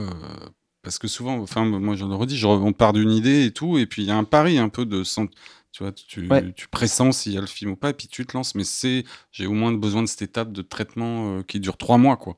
Ou, ou plus. Hein, c'est- Ah ben moi je comprends. qui est énorme. Donc euh, le côté euh, un synopsis au départ, ça me paraît absurde. Je- je- à la fin, une fois que le film est fini, je peux écrire le synopsis, mais, Mais, pas quand tu dis que tu écris plus large, Hum. moi c'est alors là ça mais, me mais par- c'est pour moi, c'est Non, même mais pas. Ah mais moi euh, ça me parle parce que entre le séquencier et la, la. V1 dialoguée, la version dialoguée, après on va peut-être parler des scènes ou quoi, mais là j'hésite pas à, en- à gratter, gratter, gratter, Mhm. gratter, et après je retranche et, je procède par retranchement d'ailleurs. Mais j'écris, j'essaye de, me- de me décoincer comme ça Mhm. aussi en écrivant beaucoup plus large quoi. euh. Mais sur la technique, là, je repensais euh, juste pour donner. Allez-y, allez-y. Pour les auditeurs, euh, Fabien, lui, ce qui est marrant là, avec ses BD, il fait une BD en fait. Ouais, il Tu vois, dessine. des ouais. cases et ça c'est marrant parce que je visualise des, des personnes. Tu vois, il fait à la grosse le personnage et tout et tu. D'un seul coup, tu visualises des. Est-ce que il y c'est a parce des que couleurs, des personnages. Oui, il est c'est ça, très visuel, très je pense. ouais. et, euh, et, euh, mais ça aussi, c'est que des étapes. En fait, souvent le scénar. Enfin, la blague, c'était euh, dire que le, le scénar, c'est un truc qui finit à la poubelle, en fait. Mm. Mais toutes ces étapes aident à, à croire à son histoire, en fait, tout simplement. Et les petits dessins, il suffit de voir le héros. Euh, là, Oui, pour oui. l'inclusive du Bosque qui arrive dans le, dans, le, dans le centre de vacances, de rien que de le voir dessiner son look d'un seul coup, bah, ça, ça aide à écrire en fait. Ça me... Mais en même temps, ça peut, on peut considérer que c'est totalement inutile comme phase. Non mais Enfin, tu vois. tu- tu- je voudrais pas être mal compris sur ce truc inutile. Mm. C'est le document, faire un document oui, inutile juste pour les producteurs. juste pour. euh, Mais par contre, mais moi, mais comme toi, j'en Mm. suis sûr, mais Mm. j'ai écrit mais des dizaines et des centaines de scènes qui sont pas dans les scénarios à l'arrivée, des centaines et des centaines de dialogues qui sont pas dans les scénarios à l'arrivée. J'ai écrit, enfin, j'ai écrit dans tous les sens. J'aime bien l'anecdote de. Alors, à chaque fois, j'oublie les deux, ces deux auteurs de polar américains. Alors, je crois qu'il y a Robin Cook d'un côté, mais peut-être j'ai une connerie, mais peu importe. Il y en a un, il disait, mais moi. euh, alors, il, on parlait de travail, de technique et tout. Il y en a un, il disait, mais moi, c'est simple, je commence euh, première phrase et je structure au fur et à mesure. Je n'ai aucun plan du polar que je vais écrire. Et l'autre disait tout le contraire. Lui, c'était à base de fiches. D'abord, euh, sa thématique, son truc, que des fiches et tout. Donc, euh, un qui était à base de fiches, et, et il pensait énormément avant de se lancer dans l'écriture. Mais au final, les deux, c'était très ressemblant sur le résultat final. Ouais. Euh, celui qui commençait première ligne, c'était très structuré, et l'autre qui avait avec toutes ses fiches, c'était très vivant aussi, quoi. Ça m'avait, ça m'avait marqué. ça. Philippe de Chevron, au début, alors maintenant on se force à faire des traitements, il écrivait première ligne, scénar, il commençait tout de suite. Bon, en général, tu peux- dialoguer. tu- Oui, à dialoguer Ouais, ouais. direct, il rentrait dans le. Là, je, je parlais de ça sur les mecs qui écrivaient le polar, et c'était pas débile. Alors après, tu pouvais effectivement, tu peux te retrouver dans un corner au bout d'un moment dans le scénar si t'avances sans trop ça, réfléchir euh, où tu vas, quoi. Il y a quand même, il faut avoir euh, prendre un peu de distance. Et voilà, mais ça, c'est avec le temps qu'on apprend. C'est-à-dire aussi, Mm. euh, mais euh, moi, les premières choses que j'ai écrites, j'ai écrit des, des scènes dialoguées, évidemment, et, et la suivante, et la suivante, et la suivante, et des trucs comme ça, parce que ça partait de là, et, et je peux le faire encore. Et je crois que le truc, c'est de- de- d'essayer d'être frais et vivant et, de faire le truc qui nous branche. Donc, euh, si, si, si tu sais pas comment le dire autrement qu'en le dialoguant, euh, tu, tu le dialogues, et puis point final, quoi. Mais maintenant, avec le temps et, et, euh, et, et- un peu l'âge, etc., je flippe de partir dans un truc qui trouvera pas son terme, quoi, de pas savoir ce que je raconte et d'aller nulle part. Je peux plus me, je peux plus trop me le permettre. Donc, mais c'est venu avec le temps. Mais je suis, je suis parti de. Je suis même parti de- de- de- d'encore plus haut puisque au début, j'étais euh, même l'interprète de ces choses-là. euh, euh, tu vois, je faisais euh, l'acteur, j'étais vraiment dans le petit. Mm. Quand, au début, avec Laurent, je disais, mais en fait, scénariste, t'es euh, t'es comme acteur, sauf que tu fais tous les personnages et t'es pas encombré de ton corps. Euh, t'es t'es pas emmerdé pour le, pour le faire. Donc, c'était vraiment que du. Que je suis en, situation et là le mec euh, comme ça et là je suis comme ça et l'au- et l'autre et c'était que ça que donc on a fait Molière et par exemple Molière euh, les premières pièces en un acte de, Molière donc quand on a fait Molière avec Duris moi j'ai lu toutes les bios de Molière jamais euh, euh, je m'étais jamais penché sur Molière on a sélectionné des situations des bribes de dialogue des personnages etc mais le début de Molière ces pièces en un acte ce qu'il faisait c'était qu'il il retranscrivait par écrit ce qu'il voyait sur scène c'est-à-dire beaucoup des impros très comédia dell'arte et tout donc ça partait du jeu et d'une certaine manière euh, au début début moi je suis quand même parti de là du, du blabla du Je me dialogue dis quoi souvent, euh, j'en ai pas parlé avec euh, Clavier, mais le, le Père Noël, pour moi, le film, et qui est un bijou. mais oui Et euh, mais avant, ils l'ont joué et rejoué sur scène. et, exactement. Et, le scénar, enfin, ils savaient, ils ont vu en live ce qui marchait, les vannes, les, les éclats de rire. Et, et, au final, c'est pas pour rien que, pour moi, c'est un petit bijou de comédie. Voilà, c'est parti, ils sont partis du Ouais, jeu. ouais. Et c'est pour- bah, Christian me dit ça souvent euh, sur le, là, ce que je disais, de se laisser pas avoir d'idées préconçues, de se dire le scénar, il doit aller là, je dois raconter Mm. ça. Il dit, Mm. mets tes personnages dans les situations et laisse-les vivre. et eux, ils vont des fois te débloquer. Enfin, tu sais, quand t'as des nœuds de scénar, tu sais pas où tu vas. Ouais. Et, en fait, c'est par tes personnages, quoi.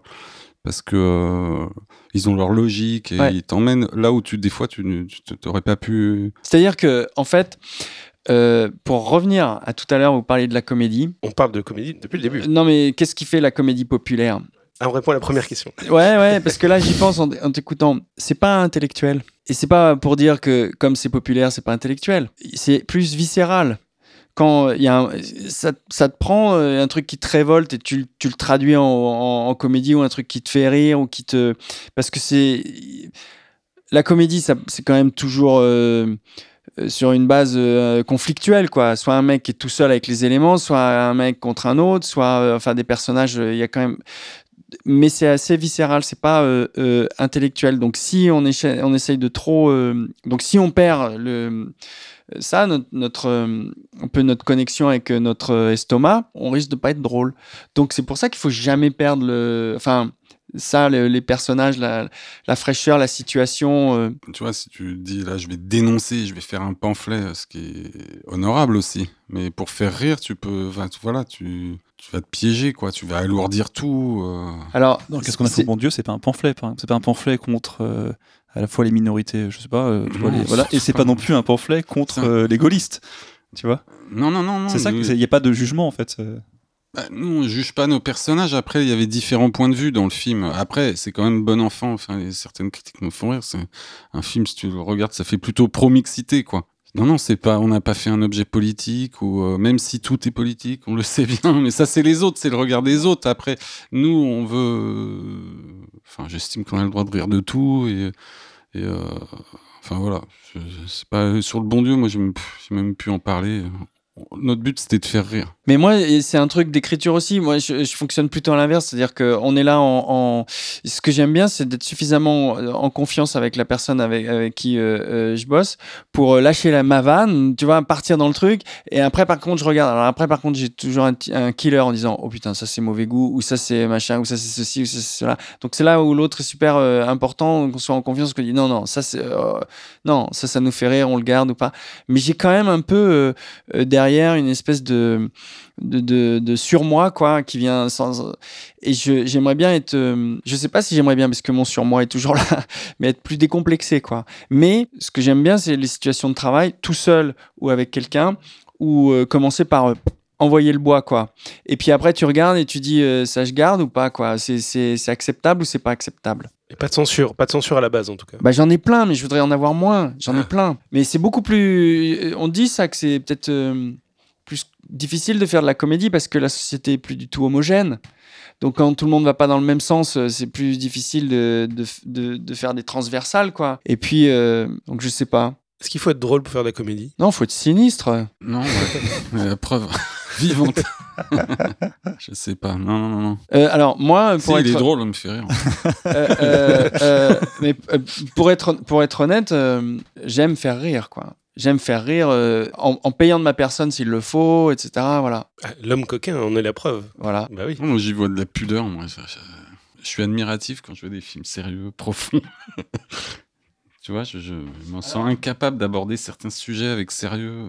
Et la comédie permet d'apporter des sujets graves, euh, mine de rien, Ouais, sans prendre. C'est peut-être une forme de lâcheté. ouais, parce que Même c'est s'il y a vrai. le courage de. C'est vrai qu'on se met à nu aussi, parce que quand tu, quand tu prétends faire rire et que. et, euh, qu'il n'y a pas, pas de réaction, c'est assez violent. Mais, mais moi, à l'inverse, c'est vrai que je suis surpris par des gens euh, qui assument des trucs. euh, je suis assez même admiratif. Alors parfois, je me dis, bon, ben, eux, ils se rendent pas compte qu'ils sont chiants. Euh, mais il y a des gens qui. Parce que moi, je vois des, des films où, il faut encaisser beaucoup et après, tu as une espèce de- d'épiphanie, etc. Je suis impressionné par le- la force de caractère des gens qui font ça. Euh, en fait, vouloir faire rire, c'est un peu euh, se, un peu se jeter au cou des gens aussi. C'est vouloir tout de suite euh, être connecté, bien sûr que quand je me sens bien, ça va mieux, mais quand je me sens pas bien, s'il y a un mec ou une personne hostile dans la salle, c'est à elle que je donne les clés. Ça, c'est c'est un peu chiant, quoi. Donc, faire rire, c'est aussi un moyen de, je sais pas, je crois que je vais dire trop de choses bêtes là. En parlant d'être drôle, on va, on va arriver dans la phase conseil qui clôt notre discussion. Euh, Est-ce que vous avez des conseils pour euh, ceux qui aimeraient écrire la comédie euh, sur euh, pas comment être drôle, mais euh, comment vous, vous trouvez des situations qui fonctionnent, comment vous, vous- à part les jouer, peut-être euh, trouver des dialogues. Est-ce que vous avez des petits, Ouais, comment des petits vous- trucs? Comment vous pensez aussi Comment vous pensez comédie Comment vous pensez le décalage? Comment vous abordez la comédie euh, quand c'est le moment de l'écrire en fait? C'est le premier blanc du On, podcast. on Mathieu. les a calmés. On les a eu là. Ils sont fatigués, c'est la fin. D'un seul coup, je me demande mais Qu'est-ce que je quelle légitimité j'ai. en Qu'est-ce que comé- je Non, mais là? sincèrement, en- j'ai jamais réfléchi à tout ça là. Mais je dirais par contre aux gens de, enfin, quelqu'un qui veut devenir scénariste, ben déjà d'oser, c'est un truc banal. Mais de, je mets en avant le ton. Moi, je pense que, euh, regarde, j'entends Grégoire, il a un ton, euh, une façon de parler, euh, et je pourrais me dire, tiens, je suis réalisateur, tu veux pas écrire un scénario avec moi? Il faut assumer sa, je sais pas, ça veut rien dire, assumer sa personnalité, mais souvent on parle technique et tout ça. Et moi, je pense plus point de vue, originalité, regard sur le monde. après, décalage, enfin, tu vois, je, sais pas, c'est quoi la technique pour se décaler? Je sais rien du tout, mais il y a des gens qui ont un regard le monde, ils voient tout de suite la chose drôle dans la, une scène, dans, la rue, ils repèrent. ils- et, mais ce qu'il faut privilégier, je pense, au cinéma pour donner aux gens envie d'y aller, c'est, euh, je le redis, la, nouveauté, l'originalité, je pense. Il n'y a rien de pire que le sentiment de déjà vu. Donc développer son, monde à soi euh, et, y aller, quoi.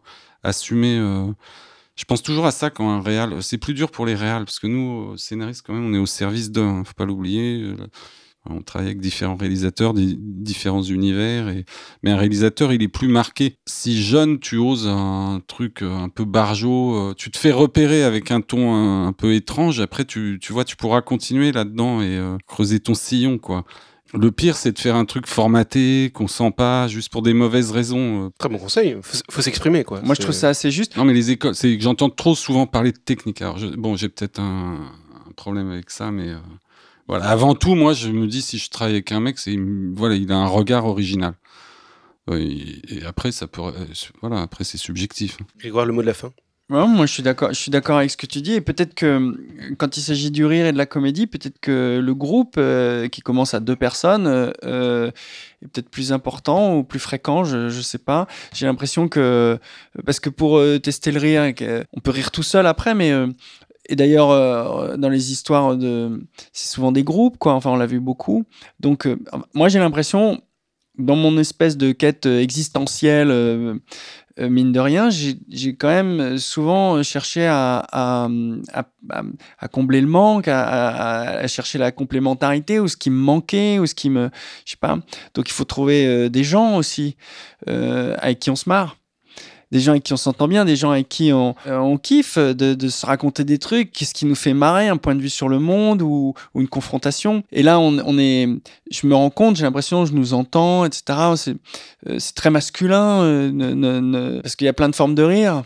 Il y a un rire féminin. Moi, je trouve qu'on commence à. Enfin, je vais, je, je vais partir sur un terrain, euh, mais les femmes euh, nous font marrer et se font marrer elles-mêmes, etc. Donc, il y a, y, a, y a plein de façons de voir. Et donc, je pense qu'il faut euh, trouver les gens avec qui euh, euh, on raconte des trucs qui nous font marrer, quoi, d'une manière ou d'une autre. Moi, un choc pour moi plus jeune, à l'époque, après maintenant c'est derrière, ça avait été d'aller voir Cobert.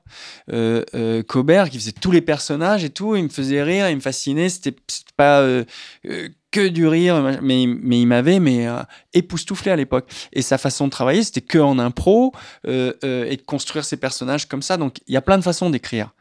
C'est pas forcément, et surtout de la comédie, c'est surtout au début, c'est pas forcément tout seul derrière son ordinateur. Ce que je veux dire, on peut écrire comme le Splendide, où on construit des situations et on part en délire. Il y a plein de formes de rire.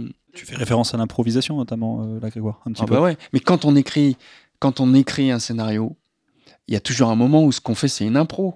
Ah bah, pour moi, tout le temps, quand C'est on se lance évident. dans une scène, a, euh, bah, on commence par une impro. C'est une Et impro. après, on retravaille. C'est une la- impro. on va Et après- organiser l'impro. chaos, Exactement. et après, on la note, ou en même temps, on la note. Mais c'est une impro qui est juste dans ta tête ou qu'on se fait à plusieurs, mais c'est toujours ça.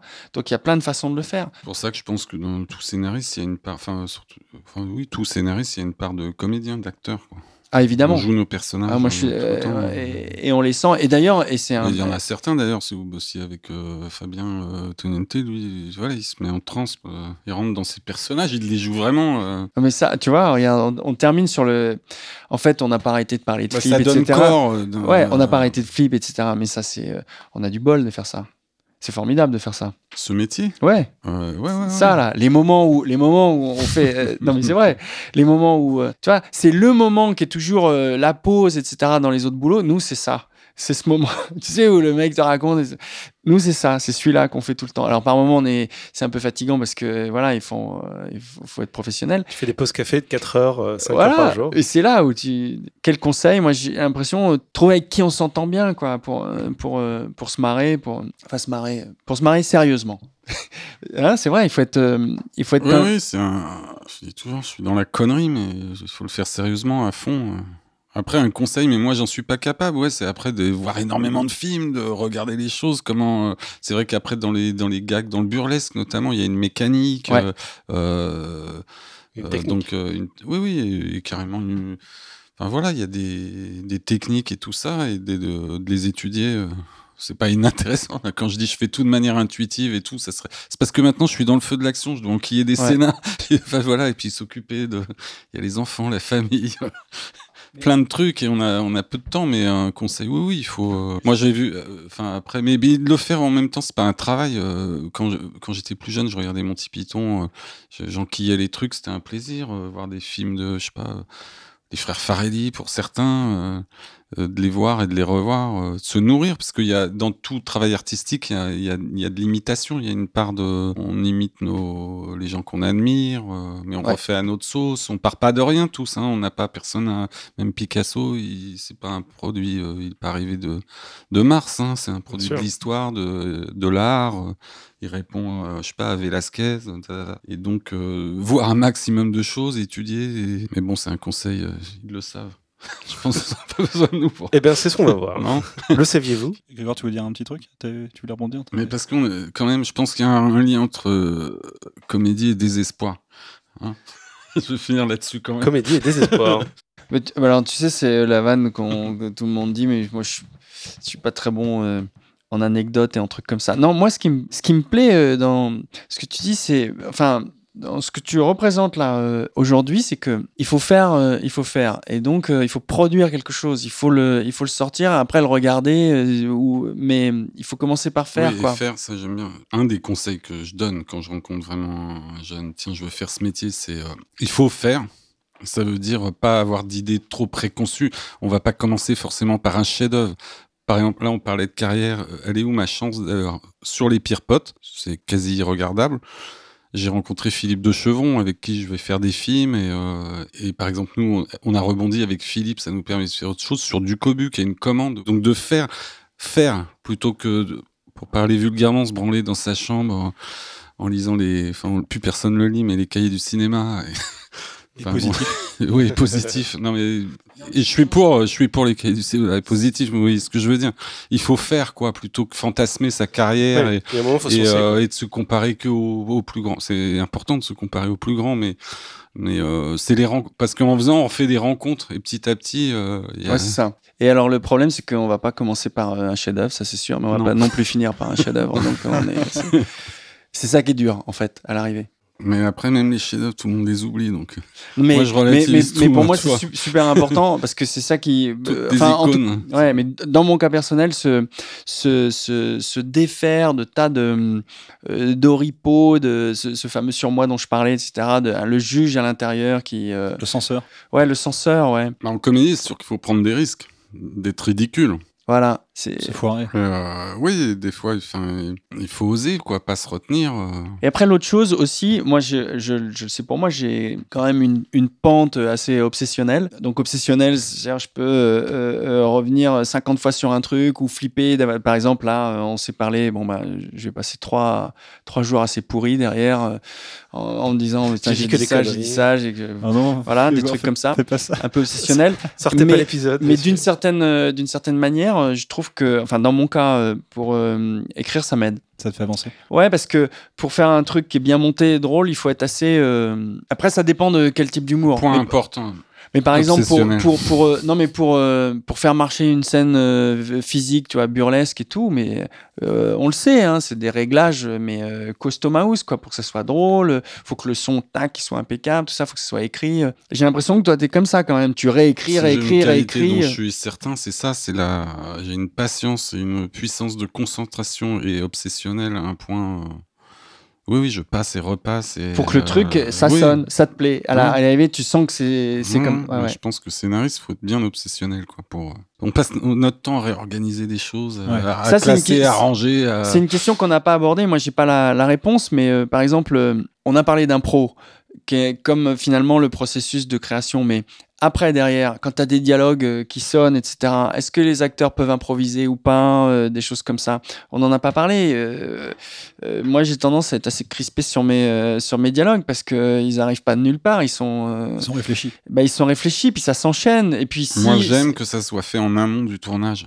Sais, sur, Ouais. de lecture. Ou Ouais, voilà. Ouais, alors, il y a toujours ce moment-là. L'acteur revient sûr. vers toi et te dit mais tiens là il pourrait dire ça, Voilà. ça pourrait être marrant. euh, Ouais. Parce que oui, euh, l'impro c'est dangereux sur euh, pendant le tournage. En comédie. Parce que comme c'est nouveau, les gens rigolent. Tu vois, ils, balancent une vanne d'un seul coup, ils rigolent, mais puis euh, dans l'autre scène aussi, et petit à petit, tu décales des choses dans le scénar sans t'en rendre compte. À l'instant T, il les a plein de techniciens et- rigolé, mais après, tu peux dévier des choses. Il a et- plein de pétouilles et il est brouillé, ouais. oui. Mais euh, par contre, j'aime bien moi les ajouts, enfin la- l'apport des comédiens. Au moment des euh, lectures. Ah ouais, c'est fantastique. Ouais. Enfin, moi, je, je Ouais, le ouais. redis, c'est un ajout de talent. Un comédien, il habite son personnage, donc il sent, il voit venir des trucs. Quoi. Et il y a des scènes qui s'y prêtent plus ou moins. Et il y a des choses qui surgissent sur le, le tournage au moment de la répète et ce serait dommage de pas les mettre. Mais ça rend fou euh, les. Tu vois, oui, par les exemple. impros, où les ouais. mecs changent des. Bah, Weber, il est connu pour ça. Lui, il est très. être très, euh, ouais, c'est un carré. intégriste, lui. Ouais. Je pense. Mais je comprends, je comprends. On passe des heures à se faire chier, euh, à que la scène fonctionne, à justement travailler ce rythme, cette petite musique euh, et tout ça. Et puis, et d'un seul coup, le- ton act- l'acteur change un mot, mais bon, ça peut te niquer. euh, tu vois, Ça le, peut, ça, peut, ça peut niquer le sens. le sens, là, c'est le pire. Un mais, mot qui euh, change, ne serait-ce peut- que la petite musique. Ou la euh, blague, le- ouais. le- Oui, des fois, une... mais ça se joue à pas grand-chose. Hein. En tout cas, moi, je voudrais quand même dire ceci que sur tous les. La réalité, c'est que sur tous les films, il y a. À chaque fois, il y a, sur tous, il y a eu des apports euh, des acteurs qui sont restés à la fin dans le montage final et, que- et qui font. euh, le- Qui font le sel. ouais, enfin, qui étaient des trucs, des, Ouais, des j'adore le découvrir en montage. Tu sais, tu... d'un seul coup, tu découvres des. C'est super agréable, quoi. Restons sur ce mot agréable. Ouais. C'est l'heure de la chronique de l'inconditionnel Jean-Marie Roth qui dissèque chaque mois dans notre podcast une notion de dramaturgie. On écoute ça. Salut Jean-Marie. Salut Jean-Marie, Bonjour. comment ça va? Bah, très bien après ces vacances. Je suis content de vous retrouver pour Bah le ouais. 1er octobre, c'est bien. Et nous aussi on est content de te retrouver. Et retrouver nos auditrices et auditeurs. Ben oui, on espère que tout le monde va bien, que la rentrée s'est bien passée. Oui, très bien, très bien, Ah, tranquille. Eh ben super. Un peu d'actu euh, ce mois-ci Jean-Marie? Un peu d'actu, il reste encore 5 places pour mon stage de, de l'année. Donc euh, voilà, si on a qui veulent s'inscrire encore, il est toujours temps, mais il faut se dépêcher. Voilà, dépêchez-vous. euh, Il y aura un lien dans la description du podcast pour ceci. La date limite c'est quand? Parce que si le, La le date podcast limite, sort le c'est- 1er octobre. Ouais, bah, la date limite, c'est c'est le, le 4. Ah ouais, donc ouais, faut- donc faut Ah. vraiment faire vite. hein. Alors si jamais je suis intéressé, où est-ce que je peux m'inscrire Jean-Marie? On va sur mon site simplement et puis on, on- on m'envoie une, euh, une demande toute simple. On dit voilà, je vois la documentation et puis. Parfait. Tu fournis donc de la documentation Oui, oui, oui, tout à fait, tout à fait. pour expliquer ton projet. Et puis ton livre euh, tout beau, tout pimpant, Oui, qui est maintenant dans les. tout neuf, tout dans les beau. Fnac Oui, tout à fait, tout à fait. Hier, j'étais à la Fnac. Hop, qu'est-ce que j'ai vu mon livre? T'es allé vérifier. Ouais. T'as fait toutes les Fnac de France. On peut le signaler. Tout, tout, tout, et d'autres librairies aussi, bien sûr. Ah, Figure-vous Oui. que dans les Fnac, je sais pas si c'est toujours le cas, mais il y avait toujours un rayon cinéma, mais alors vraiment chouette. C'est- Je sais pas si oui. euh, voilà, ça existe Ça toujours. fait longtemps que t'es pas allé. à la Mais ça fait Fnac. longtemps que je suis pas allé à la Fnac. Parce que maintenant je vais sur le Fnac en ligne. Je me souviens, ils vendaient des cassettes vidéo. Il y avait tout un rayon. hein. Non mais le rayon était genre. vraiment bien fait. Je trouvait plein de choses. C'est euh, vrai, Oui, après ça dépend les, les Fnac. Celle, de- celle des L, par exemple, il y a un gros. Il y a même scénario, il y a même une, une case scénario où t'as des livres Oui, oui, sur tout le à fait. Ouais, Moi, j'étais à Ferc Montparnasse et puis j'ai vu mon, mon beau livre. Alors, j'ai acheté. hein. Bah t'as bien fait. Les as tous achetés. Oui, c'est ça, ouais. Et j'en profite pour euh, bah, dire bravo à tous ceux qui ont, euh, aux trois personnes qui ont remporté le livre de Jean-Marie euh, sur les différents concours de cet été. Voilà, on a fait gagner trois exemplaires du livre de Jean-Marie qui s'appelle l'écriture de scénario. Ah, tout à fait. On peut le citer d'ailleurs. On a fait gagner sur Facebook, sur notre page Facebook, sur notre Slack et sur Twitter. Pour Voilà. finir. Et voilà, on a nos trois gagnants. On va leur remettre Trois leur- gagnantes en plus. gagnantes en Ouais, plus, leur bravo. exemplaire dédicacé. Et merci donc Jean-Marie pour tout ça. Et Je merci. vais répondre à une question que je ne pas posée, mais que qu'on me demande souvent. Souvent, on me demande pourquoi, pourquoi le titre de mon livre est l'écriture de scénario iOS et non pas scénarii 2i. Ah oui. Ben, tout simplement, Parce que tu es latiniste. C'est Voilà. ça. non, c'est tout simplement parce que, parce que l'Académie française, depuis fort longtemps, a admis scénario iOS et que de dire scénario avec deux i, c'est juste pédant. Et comme mon livre n'est pas pédant, ben, j'ai préféré prendre euh, l'autre version. J'ai une autre question de piège pour toi Ça Jean-Marie. fait toujours un peu. euh, Oh, moi, mes scénarii, euh, Oui. ça, fait, ça fait un peu. euh, bon. De pour bravi, messieurs. Voilà. On, on pourra couper si jamais tu ne sais pas, mais d'où vient le mot scénario? C'est quoi l'étymologie? Est-ce que tu la connais ou pas? Ben, je pense qu'on va couper. Les questions pièges. On va essayer de retrouver ça pour la prochaine fois, parce que je me suis toujours posé la question, et on n'a jamais la curiosité de chercher. Bref, T'as pas la réponse j'ai pas la réponse. D'accord. J'étais vraiment sincère en te demandant ce que tu sais? D'accord. Ouais, non, non, en fait, non, non, non. Bon, on va garder parce que c'est drôle. Oui, bien sûr, évidemment. évidemment. Oui, en fait, j'ai tout pensé que il y a, y, a, il y a scène, c'est qui comme une scène, donc euh, voilà. Une scène à Rio, je pense que le scénario, c'est fait au Brésil. C'est ouais, Un ouais, scénario, voilà. Un film, enfin des scènes qui se passent là-bas, quoi. Oui, c'est ça, ouais. Peut-être qu'un auditeur nous dira sur Twitter ou sur Mais Facebook s'ils ont la réponse. Voilà. J'en suis convaincu. Allez-y, lâchez-vous. Parce qu'on est trop feignants pour chercher. Moquez-vous de C'est nous clair. qui ne sachons pas. Qui ne savons pas, pardon. Qui ne sachons même pas parler. C'est ça. Ah, le matin et tout. C'est compliqué. Alors, Jean-Marie, de quoi tu nous parles euh, ce mois-ci? De rien. Ben, merci d'être venu Voilà, cool. pour ton actu. On peut continuer de discuter. tu vois, il est comme ça, il vient, il fait son Ouais, actu, il repart. C'est ça. Bon, Ouais, on a- j'ai fait ma promo, c'est bon. on n'a même pas une chronique. Sinon, à la limite, on peut parler du thriller, ça vous intéresse. Ah ouais, pas mal. Moi, ça me fait un peu peur. C'est vrai? Mm. C'est un peu le but. Hein Alors, le thriller est un genre dont les codes deviennent de plus en plus flous car totalement galvaudés. Actuellement, toutes les semaines, on voit quantité de films ou téléfilms étiquetés thriller. C'est comme si on nommait grande pâtisserie une simple tarte à la crème. Pourtant, le thriller a ses vrais codes, ses réalités, ses significations. Il a un genre à part entière et très exigeant. Un genre évoqué par son nom, The Thrill, étant le frisson en français. Cousin du policier, il en reprend le plus souvent la notion d'enquête, mais avec deux ingrédients supplémentaires. L'urgence d'abord. Dans un policier, un crime a été commis. Ce faisant, qu'on trouve le coupable dans les trois jours ou dans les six mois, importe peu. Tandis que dans le thriller, plus on tarde, plus il y a de danger pour une ou plusieurs victimes potentielles. L'autre épice à ajouter est un côté un peu gore. Disons que dans le thriller, les meurtres sont rarement rigolos. À ces premières notions s'ajoute celle des mécaniques du récit.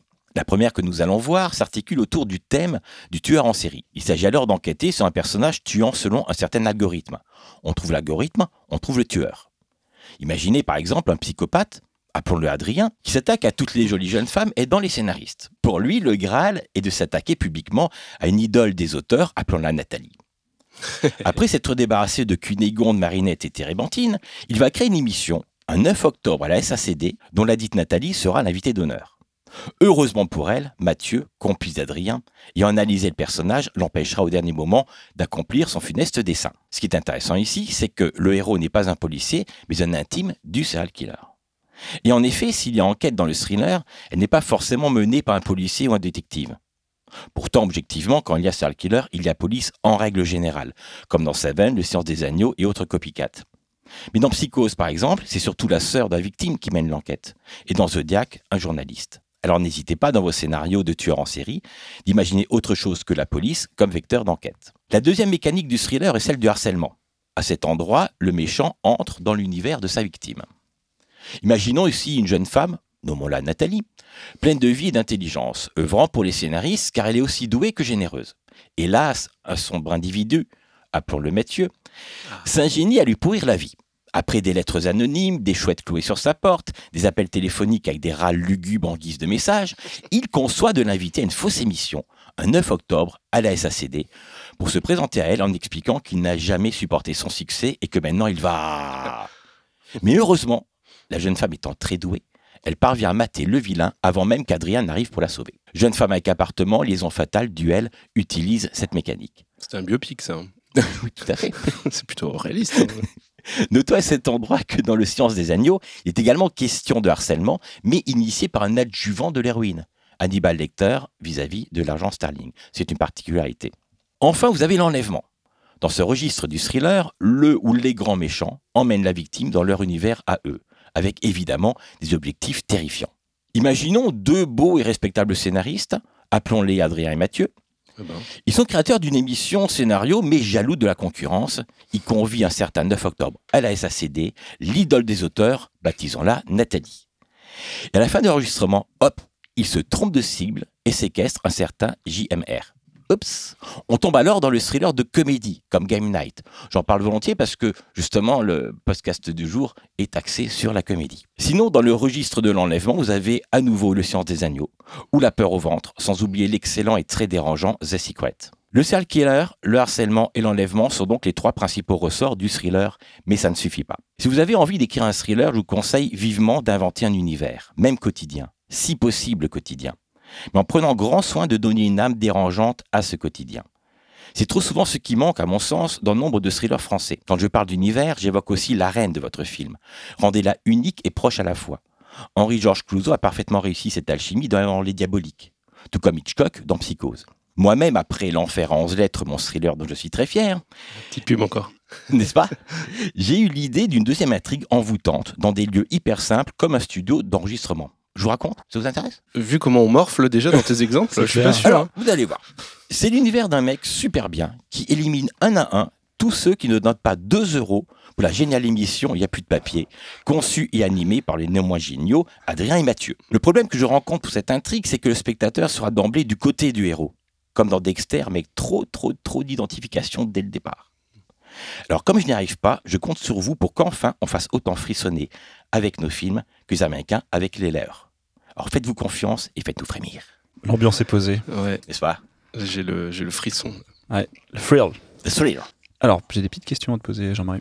J'ai des grandes réponses à vous donner. Super. Alors, euh, j'étais frappé par l'univers. Tu dis, il faut travailler l'univers du quotidien. Est-ce que oui. tu peux nous donner des exemples euh, dans des films dans lesquels ça marche ou des choses à mettre dans des scénarios qui peuvent aider à se projeter dans un univers lorsqu'on fait un thriller Oui, et non, non seulement c'est une question intéressante, mais surtout ça me permet de rebondir sur une chose que je n'ai pas dite dans la chronique, c'est que cet univers, il ne faut pas uniquement se baser sur la réalisation. Pas se dire c'est à la réalisation qu'on va faire un univers, éclairage et tout. Bien sûr, ça joue, bien sûr. Mais déjà à l'écriture, il faut qu'on ait cet univers. Et cet univers plus éloquent. Si vous prenez un château hanté, euh, vous n'avez pas forcément un thriller. Euh, ou alors vous prenez un manoir lugubre où va se passer des meurtres. Ben oui, mais enfin c'est pas. On, on est au cinéma. Tandis que ça se passe dans votre immeuble, euh, on n'est plus au cinéma, on est chez soi. Et ce chez soi, par contre, doit avoir par endroit des, des- des éléments inquiétants. Mais ça, c'est à vous de le trouver, bah, votre imagination. Il ne s'agit pas d'accrocher des couteaux au plafond parce que ça n'a pas de sens. Mais trouver peut-être une pièce un petit peu exiguë ou quelque chose qui va, qui va, qui va, qui va faire que la baignoire est trop grande ou que voilà, il y a quelque chose qui nous dérange. C'est ce dérangement-là qu'on doit trouver, mais qu'on doit déjà avoir dans le scénario. Donc, univers égale dérangement, égale Oui, c'est ça. euh, am- ambiance, en fait, c'est ça? Exact, Donc, exact. travailler beaucoup l'ambiance de l'écriture. oui. Est-ce que l'idée, c'est qu'un lecteur de scénario de thriller puisse déjà avoir peur euh, ou déjà frémir aussi quand il le lit? Est-ce que tu conseillerais ça, par exemple? Alors, euh, oui, en faisant attention. Enfin, c'est toujours le problème euh, du scénario, c'est qu'on n'est pas dans la littérature. Donc, il ne s'agit pas de faire peur avec des belles phrases, mais il faut malgré tout placer un- une, une ambiance. Et encore une fois, c'est un décorum. hein, c'est un décorum. Mais comme on visualise toujours ce qu'on écrit, il faut que là, ça nous inquiète. Ça me fait penser à Panic Room, par exemple. Oui. Où là, c'est vraiment une pièce, une maison, Tout et surtout fait. une pièce. Euh, Tout à fait. Et ça donne un, un côté très unique à l'histoire. Ouais. Oui, qui, qui est pourtant. Alors, il y a- il y, a un défaut dans ce film que je trouve colossal. Ah oui Oui, est-ce que la, la petite fille elle a besoin d'insuline euh, parce qu'elle est diabétique, Hmm. mais dans Panic Room, il n'y a pas, il y a pas d'insuline. Donc, il faut sortir la Panic Room pour aller chercher dans la maison. Je dis, c'est Ah la première oui. chose à laquelle on pense avant d'acheter des pâtes et du sel, on pense à l'insuline de la petite. Peut-être Voilà. que quand ils C'est- ont c'est euh, construit la, la Panic Room, elle n'était Oui. pas encore diabétique. Être ça. C'est ça. hein. Et ça est devenu la veille du film. Ouais. Est-ce qu'il y a une place encore aujourd'hui pour, euh, pour des scénarios de thriller Oh, il y en a deux, trois, quinze, bien sûr. Bien sûr. au, au cinéma aussi euh, Oui, oui, oui, Ouais. oui, oui, oui. Et c'est drôle parce qu'on entend souvent, moi j'en parle comme ça autour de moi, et des gens du métier me disent Oh, le thriller, ça marche pas en France, etc. Moi je regarde, il y en a 10, 15 euh, qui, se font, qui se font chaque année. Donc euh, oui, bien sûr, il y a de la place. Bien sûr. Puis le public est assez friand de ça. Mais il faut pas, attention, il faut pas qu'ils aient l'impression de voir un téléfilm qu'ils ont l'après-midi sur TF1. Parce que comme maintenant on étiquette tout thriller, comme je disais dans la chronique, bah du coup on se méfie un peu. C'est ça qu'il faut que d'emblée, euh, par le titre, par le sujet, les gens Internet regardent un petit peu ce qu'ils vont voir avant d'aller au cinéma. Il faut que là déjà d'emblée on dit oui, ok, c'est un thriller en vrai. Est-ce que Jean-Marie, tu as des conseils? Alors je sais que ça mériterait peut-être une chronique, voire un épisode à part. Est-ce que tu as des conseils? Voir une journée, voir une formation d'une semaine, voire un mois entier, voire une année. Non, mais tu, vois, c'est- tu vas me dire oui, c'est un vrai. travail- Un travail d'une vie. Je sais pas ce que tu vas dire. mais- Comment euh, des conseils pour construire un personnage de méchant euh, méchant? Il faut déjà pour qu'il soit non caricatural, si possible. Un bon, un bon méchant, quoi. Un bon méchant Exactement. ne pas être une caricature. Il faut que ce soit mon voisin, le- mon collègue, peut-être mon copain, ce méchant-là. En même temps, il faut qu'il y ait cette particularité inquiétante. S'il est trop commun, ben, du coup, je m'inquiète pas, puis au bout d'un moment, je m'ennuie. Donc il faut à la fois qu'il me séduise et qu'il m'inquiète. Alors, le, un, un secret de fabrication, j'en ai pas par rapport à ça. Mais en tout cas, ce que je sais qu'il ne faut pas faire, c'est être trop manichéen. Faut le comprendre. Faut, C'est-à-dire faut pouvoir le comprendre, ce méchant, pour, euh, pour l'accepter. Pour le comprendre et l'accepter, la première des choses, c'est que l'auteur ne doit pas le juger. Sur une règle générale, l'auteur ne doit pas juger ses personnages, ni les aimer, ni les détester. C'est pareil pour le, pour le méchant du, du thriller, à, à moins d'en faire une espèce de, de, de Buffalo Bill quoi, dans, dans, dans Science des Agneaux, une espèce d'entité méchante euh, qu'on voit trois secondes et puis on s'en fout. Mm. Là, c'est pas grave, mais il n'y a pas de moment où ce personnage devient principal, devient héros du film. Il faut qu'il ait son intelligence, sa logique, ce qui est très bien fait dans Seven. Le personnage de Kevin Spacey qu'on a quand même dans l'acte 3, il- c'est lui qui tient l'acte 3 en entier, même si avant on le voit pas. Mais il a un vrai discours, il a, il a, Il est a- il a fascinant. une vraie intelligence, il, il- il est, il est fascinant. Bien sûr, on n'est pas d'accord avec ce qu'il dit, mais il nous fascine. Et ça, c'est intéressant. on peut, on peut aussi s'identifier à ce qu'un à ce qu'un méchant fait. Je pense à Una Bomber, par exemple, la série sur Netflix, mais qui reprend l'histoire et la vie de ce Man, Manhunt, Manhunt, Una Bomber. Una Bomber, voilà, celui qui, donc cette série qui reprend la vie de ce de Kavi- euh, Kaczynski ou quelque chose comme ça. Peut-être Kaczynski. ouais. voilà, qui euh, envoyait des bombes, tu sais, dans les, dans les entreprises, dans certaines Oui. entreprises. Mais il a un vrai discours sur la société. Il prône le une sorte de retour à l'écologie. Et Oui. du coup, je pense qu'on peut tous s'identifier à son discours, en fait, et on comprend sa façon de voir les choses. On comprend ses, mais on, bien sûr, on ne comprend pas forcément ses actes. Enfin, on les comprend, mais on les accepte pas. C'est tellement juste ce que tu dis. Un, un- un bon méchant qui est euh, bien développé, donc un vrai rôle euh, dans un thriller, c'est quelqu'un qui, avec qui on est d'accord, mais qui va trop loin. C'est ça qui est intéressant. Alors, à la fois, on, on est d'accord sur son discours, mais il va beaucoup trop loin. Et c'est là qu'on n'est plus d'accord. Jean-Marie, est-ce que tu aurais des, encore une fois, des conseils? Je sais que pareil, encore une fois, ça demanderait peut-être un podcast complet pour euh, construire une enquête. Que, Voilà, j'ai envie de me lancer dans le thriller. J'ai besoin de construire une enquête. Ça va être le cœur de mon film. Est-ce que j'ai, t'as des petits conseils à donner euh, On sait qu'il y a des se- indices, on sait qu'il y a des témoins, Voilà. des, Est-ce que t'as des des, suspects? comment on organise tout ça? Comment on peut mélanger tout ça? On est dans le policier ou dans le thriller? Ouais, c'est un peu les deux, remarque. Ça, Là, c'est un, un peu les deux. peu Chaque deux, enquête a hein. ses particularités. Euh, oui, c'est-à-dire que dans le policier. euh, Je préfère peut-être qu'on en reparle sur le, la chronique du policier. Peut-être. On peut se garder ça pour plus tard. Une chronique sur le policier, mais j'achète. Ouais, bah, on va faire ça. On va Ah, faire ça. on va faire ça. Voilà, Ouais. suspense. Suspense. On garde ça pour la prochaine fois. Oh, vous a teasé les gens. On a mis un indice. De quoi on nous parlait la prochaine fois? Nous, on est les suspects. On verra. On va faire ça. Et ben, la suite, euh, une prochaine fois alors. Peut-être pas la prochaine, mais une, Une prochaine une chronique. prochaine chronique.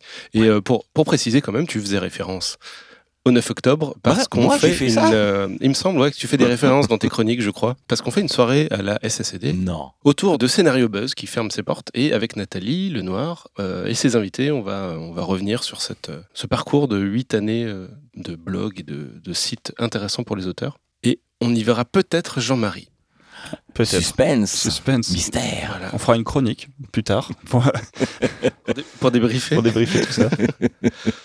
Enfin voilà, Avec grand euh, plaisir. si vous voulez euh, venir, il reste des places, peut-être encore à l'heure où vous nous écoutez. Euh, Venez nombreux parce que c'est une superbe soirée. et oui, et les places partent vite. Et ben, à la prochaine, Jean-Marie. Avec grand plaisir. Et attends, et la prochaine, ce sera tout un épisode avec Jean-Marie. Et ouais. Mais ouais, Eh, d'ac- la d'ailleurs. Mais oui. ce Alors. sera l'épisode de décembre. Et ben, euh, à très vite. Salut Jean-Marie. Salut. Salut. Euh, messieurs, merci beaucoup Oui. pour votre euh, patience, pour votre euh, disponibilité. Sachez, chers auditeurs, qu'ils étaient flippés tous les deux Ouais. de venir dans le Mmh. podcast. Et au final, Moi, je suis toujours hein, un voilà, peu. mais Je suis content d'avoir rencontré Grégoire. Bah voilà. mais- vous aurez été témoin d'une euh, superbe J'espère qu'on vous a pas trop fait chier. Bah, je suis sûr que non, mais ils, ils vont nous le dire, hein, si jamais. oui, il le dit. Eh ben, euh, eh ben alors, merci Mathieu, merci Non, Adrien. merci. On rappelle, rappelle de qui est qui. Guy Laurent, scénariste. Merci Guy. Est-ce qu'on Voilà. peut te retrouver quelque part sur Internet ou pas Euh, Non. Non, au Pas- cinéma. Pas spécialement. Au, cinéma, au mois de janvier. Au mois de janvier. Ouais. Voilà. J'espère que je suis pas sur Internet. C'est quoi Non, cette sur histoire sur On être Twitter, sur Internet. euh, Tu sur peux être Twitter. live sur Internet en même temps. Non, euh, non, non, on retrouve pas sur Twitter. Très bien. mais, Sur MDB Au ou cinéma. Ou au 30 cinéma. janvier, Voilà. le bon Dieu, la suite. Et Ça après, marche. All Inclusive, 15 jours après. Eh ben, on ira voir tout ça. On ira, en tout cas. Euh, Grégoire Vigneron, scénariste et réalisateur, merci d'être venu, enfin, Ouais. depuis le temps. Alors je, je- alors je le redis, merci Mathieu, merci Adrien. Et on te retrouve Toi, pareil comme Guy nulle part, sur au cinéma. Au, ce ca- moment, au- au café Le Jean Bar. euh, à la table du fond. euh. en ce mais- moment euh, dans Bonhomme, le- au moment où on enregistre. Ah oui C'est vrai. mais oui. Il a oublié, mais oui. Les gens ne le savent peut-être pas, mais tu participes à énormément de films autres qui ne sont pas toujours des comédies. Un homme idéal, tu as Ouais, participé. Ouais. Euh, Bonhomme, effectivement, et d'autres. euh, Ouais, Voilà, mais voilà. c'est pas. et tu c'est fais pas- du genre aussi, autre que de la comédie Euh, Voilà. Non, bah ceux-là, voilà. Cela.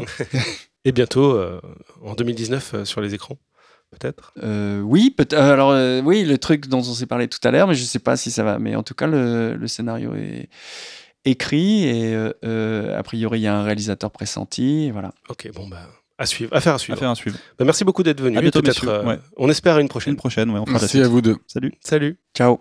Eh ben, sacrée discussion, mon cher Mathieu. Ouais, c'était pas. Finalement, on avait plein de questions qu'on n'a pas posées, mais qui se sont posées entre eux, et c'est très bien. C'était Voilà. une super discussion. La prochaine fois, je te propose de nous de pas venir. Et on ouais, laisse discuter, On laisse puis, les euh, micros, on installe en fait. On installe juste. On Voilà. appuie sur le bouton, puis on se barre, et voilà. Puis Ça devrait le faire. Je pense que ira. Euh, ben, on espère que ça vous a plu. C'était pas, c'était un peu différent d'habitude, mais on espère que, Voilà. que ça a marché quand Avec même. deux mastodontes pareils, euh, Voilà. on, on Bon, s'en bah, doutait. On les remercie d'avoir euh, joué le jeu, et puis on remercie aussi Jean-Marie pour sa chronique. Oui. On remercie euh, la Maison des auteurs de la SACD pour leur accueil. Ils nous ont permis d'enregistrer tard ce soir, Eh c'est oui. chouette. Merci Amandine aussi pour son aide, et merci à nos nouveaux tipeurs sur Slack ou ceux qui ont mis à jour leur type et qui sont. Alors, on a Kamelka qui nous dit Vous m'avez redonné envie d'écrire après un an d'arrêt, merci. Eh ben, super. Trop cool. Euh, Arthur Ciotta, euh, lui, nous dit C'est chouette, les gars, j'adore faire la vaisselle maintenant. Bah, bonne vaisselle. hein. Moi aussi, j'avais de la vaisselle avant à faire, c'était chiant, et j'ai découvert le podcast, et euh, c'était un plaisir. T'as la cuisine aussi, je crois. La cuisine, ouais, les trucs chiants. Enfin, c'est pas chiant la cuisine, mais le, le ménage, par exemple. Le ménage, euh, ouais, surtout. L'aspirateur. Voilà, maintenant c'est très propre chez moi. J'écoute beaucoup de podcasts. Euh, Henri Gander, Gandé, excuse-moi, je sais pas comment on prononce ton nom de famille. J'ai totalement repris l'écriture grâce à votre énergie après avoir sombré dans la réelle de publicité comme un lâche de trop, euh, trop longtemps. Oh, bah ça va, c'est pas. Ça va, c'est y y a pire. Il y a pire, voilà, bon. En détends-toi. tout cas, bah, bonne reprise en tout cas. Ouais, ça, ça fait beaucoup de gens qui reprennent. hein. Désolé Ouais, de vous ouais, avoir ouais. remis là-dedans. hein. vous aviez une vie et puis euh, Puis vous on êtes est arrivé. là-dedans.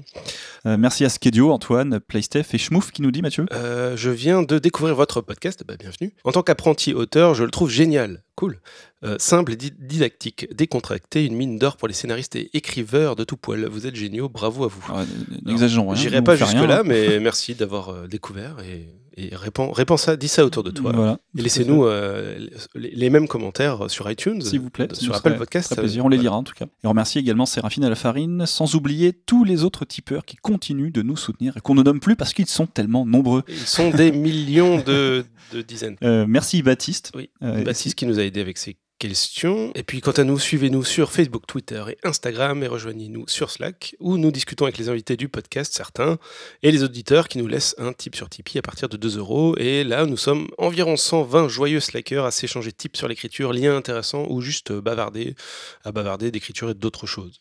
Voilà, si vous estimez que notre podcast et notre travail méritent un soutien financier, soutenez-nous pour à peine le prix d'un cookie. Bravo Mathieu, t'as changé. Ah bah oui. Ou d'un album sur iTunes, c'est vrai, en fonction de vos moyens. Tu, tu peux deviner ce que je faisais à ce moment-là. C'est ça. J'écoutais de la musique que- et je mangeais un cookie, tu vois. Ah, si le cookie c'est un Michel Augustin, ça fait 4 euros. Ah ouais, non, un paquet Mais de bon, cookies. un paquet quoi. euh, Bah, bah, je- soyez généreux. Ça, hein. reste pas cher. En tout cas, merci. Vous pouvez également nous soutenir via Utip, c'est sans inscription, sans contrepartie, mais plus rapide pour ceux qui préfèrent. Et bah, pour tout ça, il y a des liens dans la description du podcast. Pour conclure, si vous appréciez notre podcast, vous pouvez aussi nous laisser une note et un commentaire sur Apple Podcast ou toute appli dédiée au podcast. Ça nous aide à être plus visible, à faire découvrir le podcast à d'autres personnes et euh, ça prend pas beaucoup de temps. Un petit clic, euh, deux, trois petits mots genre Ouais, c'est cool, j'adore Voilà. ce podcast. 3 secondes. 4, 5 secondes. Allez. Et enfin, merci de partager cet épisode s'il vous a plu et d'en parler autour de vous. On se donne rendez-vous le mois prochain et d'ici là, écrivez bien. Salut Mathieu. Salut, salut.